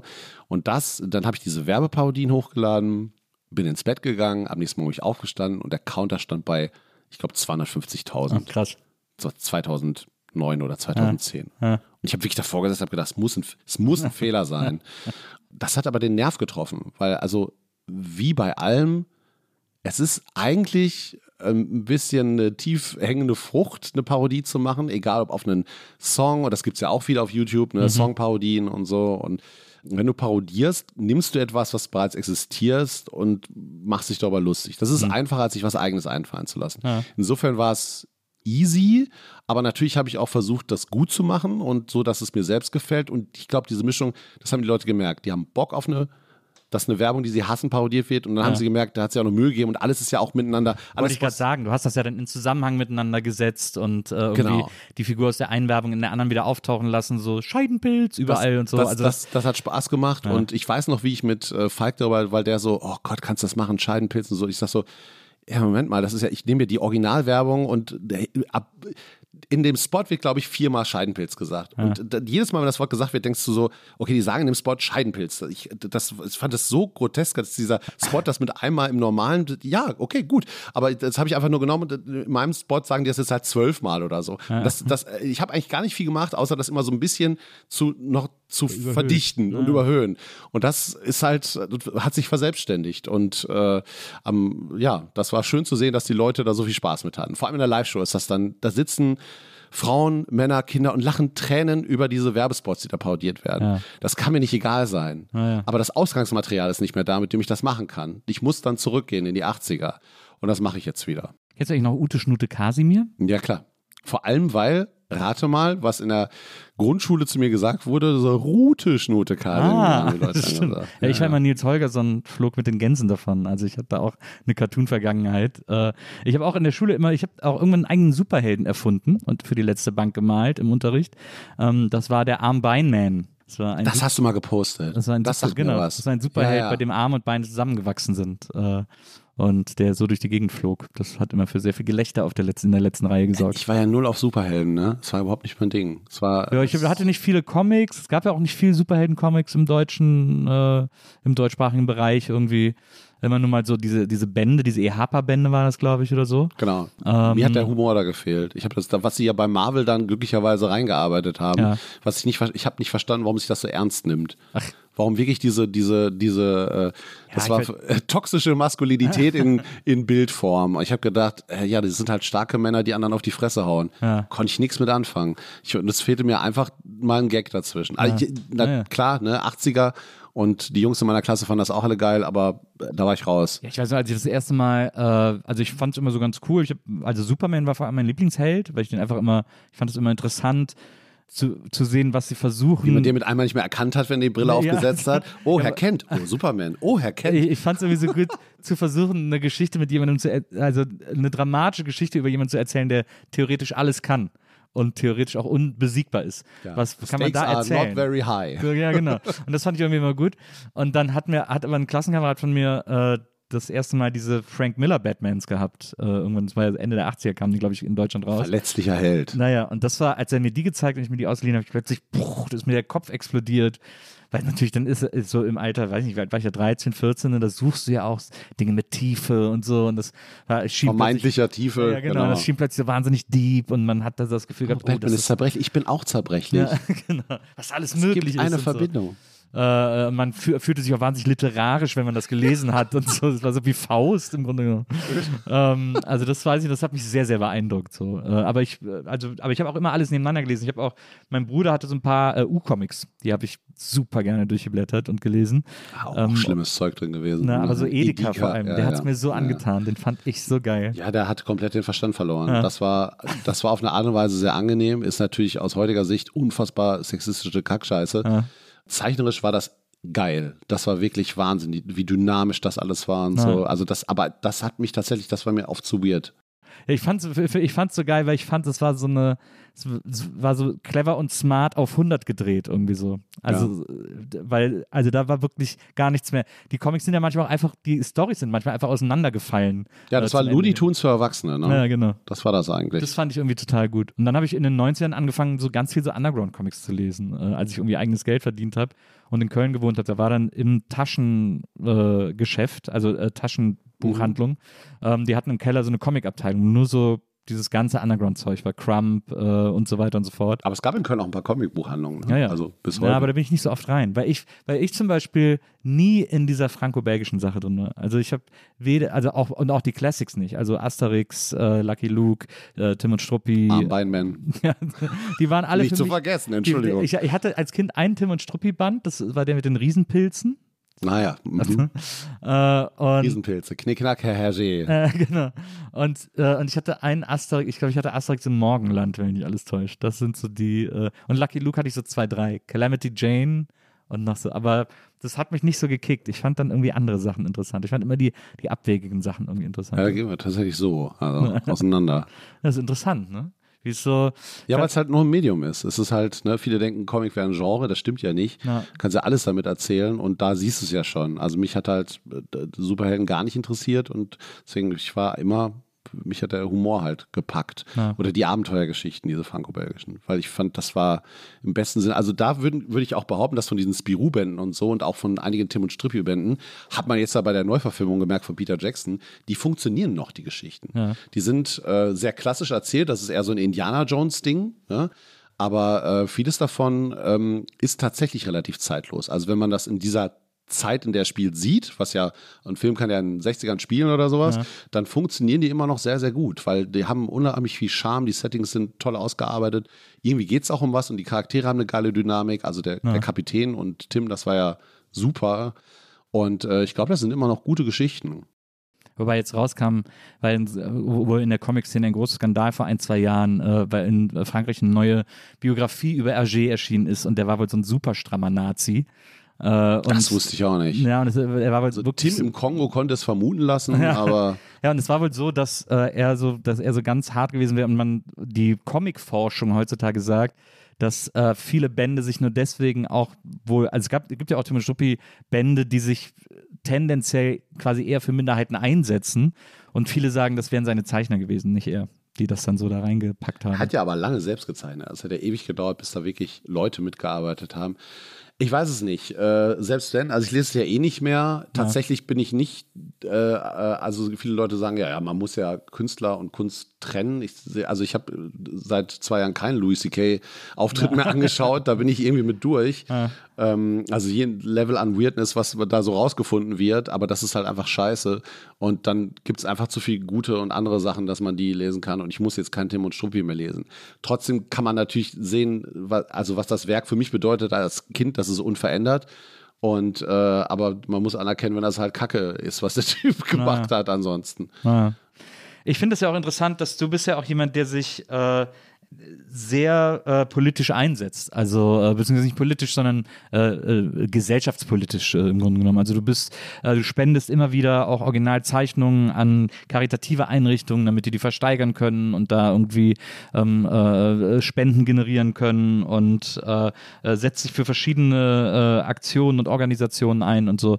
Ähm, das ist dir, das ist dir sozusagen schon, du hast es auch in einem Interview mal erzählt, ähm, das ist dir schon wichtig, sozusagen die Stimme, die du hast und die du dir auch erarbeitet hast, dazu zu nutzen, die Leute auch auf Dinge hinzuweisen oder hinzuführen, die irgendwie nicht so rund laufen. Ja, genau. Also das, äh, was, was hätte ich von diesen Millionen Followern, wenn man die nicht auch für sowas nutzt? Das ist, äh, ich sehe den Sinn nicht. Also es geht ja. Es ist ja auch erstaunlich einfach zu sagen, hier, jetzt übernimmt jemand für 24 Stunden meinen Twitter-Account. Man muss das einfach nur wollen. Also ich verstehe auch bei ganz vielen Leuten nicht, warum sie es nicht machen. Ja. Warum sie nicht einfach sagen, äh, den kriegt jetzt für heute einen Tag, was ist das Schlimmste, was passieren kann? Leute hören auf, dir zu folgen.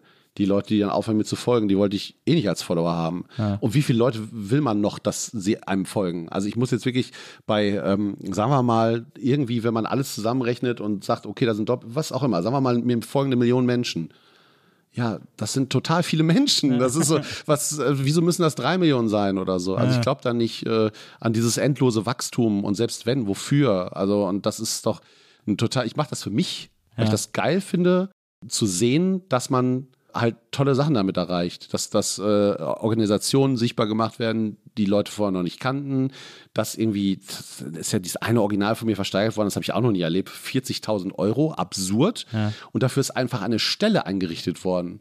Für eine Stelle, wo Ach. jetzt Leute arbeiten können, für, für andere Menschen, die Hilfe brauchen. Das ist dann, das, das ist schlimm genug, dass das nicht anders machbar war, aber das ging halt. Natürlich ist, kickt das auch und macht einen total zufrieden, dass man solche Sachen erreichen kann. Und es gibt natürlich noch endlos mehr zu tun aber das macht mich glücklich. Das, äh, über das, was ich über diese Witzbilder da aufgebaut habe an Reichweite, dass ich auch merke, dass die Leute jetzt völlig mitgehen, wenn ich noch anderen Kram mache oder jetzt auch mit dem Podcast, der weiter weg könnte das ja nicht von meiner normalen Arbeit sein. Ja. Und äh, es gäbe diesen Podcast auch nicht, wenn äh, die Sally, mit der ich den zusammen mache, wenn die nicht quasi, lass uns das machen, lass uns das machen, und dann haben wir es halt gemacht. Und jetzt bin ich eigentlich ganz glücklich damit, dass ich mal wieder merke, dass ich doch Themen an Leute ranführen kann und wissen, was bei vielen vielleicht versiegt ist oder gar nicht da war oder und das äh, ja macht mich einfach nur zufrieden. Du machst, äh, um das kurz zu, für die Leute, die das nicht wissen, einen Spotify-Exclusive äh, Podcast. Ähm, ich habe es ja auch irgendwo aufgeschrieben, aber du kannst mir sicherlich äh, schneller auf die Sprünge helfen. Allgemein ähm, gebildet. Allgemein gebildet, genau. Zusammen mit der, äh, glaube ich, SPD-Politikerin ähm, aber auch äh, langjährige Freundin von dir, Sally. Äh Beides ist fast richtig. Okay. Beides ist falsch. äh, Sally ist keine SPD-Politikerin. Sally äh, hat mal äh, fürs äh, Europaparlament kandidiert, ja. aber sie ist nicht in der Politik aktiv. Also ah, ja. sie ist tatsächlich einfach ehrenamtlich, macht sie Dinge auch für und bei der SPD und äh, aber sie ist keine Politikerin okay. und das ist auch kein Thema im Podcast. Also äh, keine Ahnung, Klaas ist ja auch in der SPD und ich glaube sogar auch Jan Böhmermann ist ja in der SPD und so. Das ist einfach Menschen sind halt teilweise in politischen Parteien aktiv, aber das spielt hier keine Rolle. Aber sie ist halt äh, sehr politisch interessiert hat unterschiedliche feministische Themen, äh, für die sie sich einsetzt und äh, da auch immer wieder Aktionen und Petitionen für auslösen. Wir verstehen uns einfach sehr gut, aber sind tatsächlich auch keine langjährigen Freunde. Wir haben uns kennengelernt 2019, weil sie damals schon einen kleinen Podcast hatte, den sie selbst gehostet hat und einfach auf Soundcloud hochgeladen. Die Ambition dahinter fand ich super. Es war aber technisch auch so, ging so. Ich fand ja. aber vieles daran toll und dann haben wir uns angefreundet und immer wieder getroffen und sie hat halt nicht locker gelassen, mich davon zu überzeugen, dass wir das zusammen machen müssen, bis ich gesagt habe, okay, wenn wir das machen, muss da aber irgendjemand hinterstehen, der es auch, der die Arbeit, die wir da reinstecken, honoriert und das ja. unterstützt, weil das ist viel Arbeit. Ja. Und äh, dann habe hab ich einfach Spotify gefragt und die haben Ja gesagt und deswegen machen wir den jetzt. Das ist verrückt und machen jetzt auch zur Bundestagswahl das sogar wöchentlich, was wir vorher nicht gemacht haben. Und das ist äh, geil, weil ich da auch wieder was bei lerne und mit einmal mich mit, äh, mit Fachleuten unterhalte über Themen, wo ich was drüber wusste, aber längst nicht alles. Ne? Ja. Und äh, äh, ich versuche nicht stehen zu bleiben in allem, was ich mache und Sichtweisen zu ändern und anzupassen und äh, das ist geil, dass mir so viel möglich gemacht wurde, dadurch, dass ich mir halt diese Witze ausgedacht habe. Und das ist äh, wertvoll. Es ist wertvoll, das zu nehmen und zu gucken, was kann ich darauf aufbauen. Klar, ein Animationsfilm, würden jetzt viele sagen, ist naheliegend, das danach ja. zu machen. Aber einen politischen Podcast vielleicht eher nicht. Ja. Ne? Vielleicht eine vegane Fastfood-Kette aufzubauen, wäre auch noch geil. also sowas, das, aber nichts davon ist ausgeschlossen. Ne? Und äh, so Zeug probiere ich jetzt halt einfach gerne. Ja, das finde ich interessant. Also bei dir ist es auch immer so eine Mischung, wenn man sich so die Dinge anguckt, die du gemacht hast äh, oder die du machst, ähm, finde ich so interessant, dass es äh, bei dir ist eine Mischung, klar, es, ist, es gibt natürlich diesen Part Glück und es gibt diesen Part Fleiß, aber es ist auch immer so, ähm, du bist in allem, was du tust, auch immer sehr proaktiv. Also du gehst immer auf die Leute zu. Äh, du hast früher äh, an die äh, Redaktionen geschrieben, du hast jetzt erzählt, du bist an Spotify reingegangen und gesagt, hier wollt ihr nicht und so. Also das ist ja schon auch etwas, was nicht jeder kann oder nicht jeder macht oder nicht jeder sich jeder traut oder so. Und das ist, glaube ich, ja auch ein großes Fund in, auf deinem Weg und in deinem Erfolg, dass du, dass du dir nicht fies bist, zu sagen, so ich, ich gehe Klinken putzen, beziehungsweise ich klopfe jetzt einfach mal an und sag mal, hier habt ihr nicht Bock dazu machen. So. Das stimmt. Also auf jeden Fall war ich mir nie äh, zu schade, irgendwo nachzufragen oder, oder auch dreist genug, äh, äh Leute anzuschreiben. Das habe ich mich immer getraut. Natürlich ist das meine Natur und natürlich ist das insofern auch wieder Glück, dass ich eben äh, nicht so ein introvertierter Typ bin. Naja. Was natürlich ungewöhnlich ist für jemanden, der jetzt, wo die Leute denken, naja, der malt halt ich habe immer äh, versucht, Leute kennenzulernen aus dem Bereich Comedy und äh, Schauspiel, weil ich solche Sachen eben auch machen wollte. Und bei mir eher so der Punkt war, als Junge vom Land, ja, äh, äh oh Gott, ne, hier, also du wirst nicht entdeckt, niemand castet dich auf dem Dorfplatz von Leopoldshöhe für eine Jugend-Krimiserie äh, weg oder so. Das, das passiert halt in Berlin, ne? aber es passiert auf gar keinen Fall dort. Und deswegen musste ich immer aussenden, weil anders wäre es nicht passiert. Und äh, eins führte da zum nächsten. Und für mich war, bevor ich mit der Bühne angefangen habe, wichtig zu merken, dass Menschen, die auf einer Bühne stehen, einfach nur Menschen sind. Dass mhm. die auch, ne, auch die haben manchmal Zweifel, ob der Gag jetzt funktioniert und so. Und das musste, ich muss immer erstmal Leute dahinter kennenlernen, um zu begreifen, ja, alles klar, ne? Das sind auch einfach ganz normale äh, Menschen und dann kannst du das auch. Du wirst erstmal nicht so gut sein, aber das gehört ja dazu. Und nichts davon ist Hexerei. Du kannst das alles lernen, äh, du musst es machen, um besser zu werden. Und äh, das habe ich tatsächlich dann auch immer getan. Also ausgesendet, angerufen, hingeschrieben, Leute direkt angesprochen. Und das kann ich auch nur immer wieder zu raten. Aber klar, nicht, nicht alle, äh, viele haben da auch einfach Angst vor oder sind halt zu introvertiert. Na. Das war ich nie diese gesunde Mischung aus Größenwahn und Selbstüberschätzung, die ein bisschen muss man die natürlich auch haben. Aber das ist so interessant, weil ich, ich also als Jugendlicher hatte ich das auch total. Ich meine, so bin ich auch bei Viva gelandet. Wäre jetzt mal äh, der nächste Einwurf geworden. So habe ich auch, ich weiß noch, äh, auch lange vor, wie wir. Gut, als, du warst doch sehr schön. Also. Na, das stimmt, das kommt natürlich dazu. Äh, aber auch lange vor, wie wir habe ich, ich habe ja schon Musik gemacht, ähm, die sehr trashig klang. Bin dann in Köln, bin ich durch Köln gelaufen, dann habe ich zufällig ein Schild gesehen an einem Hauseingang, dass da äh, das Büro war von East West Records. Äh, wo früher Pantera war und so. Äh, und ich so, oh geil, dann bin ich einfach direkt da reingegangen, habe da mein Demo-Tape abgegeben geil. und so. Demo-Tape, großartig. da ist halt, die haben sich dann gemeldet und gesagt, ja, danke, aber ist nichts für uns und so, aber trotzdem. Ne? Ja, ja, ich fand es einfach irgendwie so, ich war wirklich, äh, ich war total nonchalant, ich war für nichts fies und so. Und das habe ich ein bisschen verloren und eigentlich ist es voll dumm. Also eigentlich hast du total recht, eigentlich, weil was soll im schlimmsten Fall passieren, als dass jemand sagt, mir habe ich keinen Bock drauf, wenn man eine Idee hat. Ja, aber manche zerbricht das natürlich. Ne? Ja. Also äh, bei mir war das immer so, dass ich immer geglaubt habe, dass ich diese Sachen, die ich heute mache, irgendwann werde machen können. Aber niemand hat das ja durch irgendwas bestätigt oder es gab kein, keine Präzedenzfälle, die mir gezeigt haben, ja, damit habe ich ja auch schon Erfolg gehabt. Also du musst bis zu einem gewissen Grad auch so ignorant sein, entweder zu sagen, naja gut, weil diese eine Person jetzt gesagt hat, das ist nichts, das heißt nichts. Äh, wenn mir das zehn Personen gesagt hätten, hätte ich natürlich auch irgendwann gedacht, vielleicht bist du einfach scheiße in dem, was du machst. Ja. Ne? Und das wird ja genug Leute geben, bei denen das so ist. Und es gibt genug Leute, die das Thema hören und trotzdem weitermachen. Ja. Und dann spielen die halt mit einmal nach Soap mit oder sowas.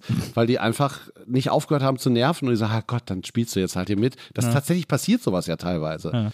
Bei mir war das diese glückliche Mischung aus, äh, da war Grundtalent. Äh, ich war bereit, mir Kritik anzunehmen und Leute haben es aber auch gut mit mir gemeint. Und das super. Also in der Kombination kommt das ja längst nicht bei allen zustande. Ja, muss wahrscheinlich manchmal so laufen. Aber also nochmal, ich habe, wenn du nicht in einer Großstadt wohnst, dann passiert das selten, dass jemand einfach klingelt und sagt, äh, bitte fangen Sie jetzt an, bei uns äh, Comicbücher zu veröffentlichen. Ja. Ich musste aussenden, anders hätte es niemals geklappt. Und als Kind war das Einzige, was ich machen konnte, ohne Internet ins Impressum von irgendwelchen Magazinen gucken und denen einfach meinen Scheiß schicken. Und es hat funktioniert. Es hat dich bis hierhin gebracht. bis, bis in mein Was Wohnzimmer. Jetzt, jetzt noch passieren? Was soll jetzt noch passieren? Das ist die große Frage. Äh, Ralf, vielen, vielen Dank, dass du heute Hast bei du mir alles warst. von deinem Zettel? Ich habe äh, noch lange nicht alles, aber ähm, ich würde sagen, du kommst einfach nochmal wieder und, äh, und dann gehen wir hier noch ein paar andere Sachen durch. Wir haben uns auch sehr in diese äh, Comic-Ecke reingestrickt, muss ich sagen. Habe ich gar nicht mit gerechnet, dass ja, das wir da so tief reingehen, aber das ist natürlich, wenn ich mit so einem Nerd sitze. Tut mir leid. Ich, äh, alles gut. Ich wollte nicht zu gut. tief in eine Comic-Ecke äh, drängen. Nächstes Mal sprechen wir über das Medienbiss und trinken dann abends Alkohol dabei. Sehr gut. Das ist eine sehr, sehr gute Idee. Ich freue mich auf jeden Fall wahnsinnig, wenn du wiederkommen würdest äh, und wir auch. das hier fortführen können. Und ähm, jetzt erstmal viel Erfolg mit der weiteren Arbeit am Film. Dankeschön. Und, äh, Vielleicht dann einfach bin ich ja nächstes Mal, wenn der Film fertig ist, komme ich dann oder so. Zum Beispiel. Und äh, wir hoffen, dass wir jetzt bald wieder alle live touren können und irgendwie ja. auf den Bühnen dieser, dieses Landes unterwegs sind äh, und unseren Quatsch machen können. Das hat wahnsinnig viel Spaß gemacht mit dir heute. Mir auch. Ähm, vielen Dank an Lisa, die hat heute produziert. Danke, Lisa, auch fürs Fotos machen. Na, nicht meine Schokoladenseite, ich sag's jetzt schon, egal. Aber wir haben dich ja von vorne fotografiert. Ja, nicht meine Schokoladenseite, wie gesagt. ähm, und an euch, an den, äh, an den Kopfhörern oder wo ihr mir das gerade hört, vielen Dank fürs Zuhören. Wir sehen uns nächstes Mal wieder hier bei der Nils Bokelberg Erfahrung. Bis dahin, macht's gut. Tschüss. Tschüss.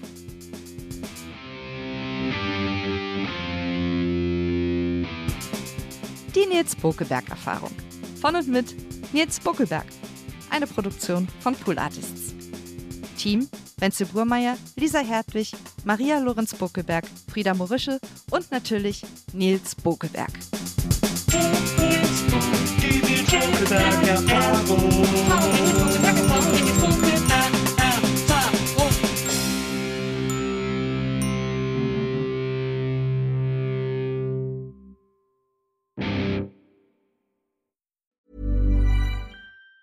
Even on a budget, quality is non-negotiable. That's why Quince is the place to score high-end essentials at 50 to 80% less than similar brands. Get your hands on buttery soft cashmere sweaters from just 60 bucks, Italian leather jackets, and so much more. And the best part about Quince, they exclusively partner with factories committed to safe, ethical, and responsible manufacturing. Elevate your style without the elevated price tag with Quince. Go to quince.com slash upgrade for free shipping and 365-day returns. Even when we're on a budget, we still deserve nice things.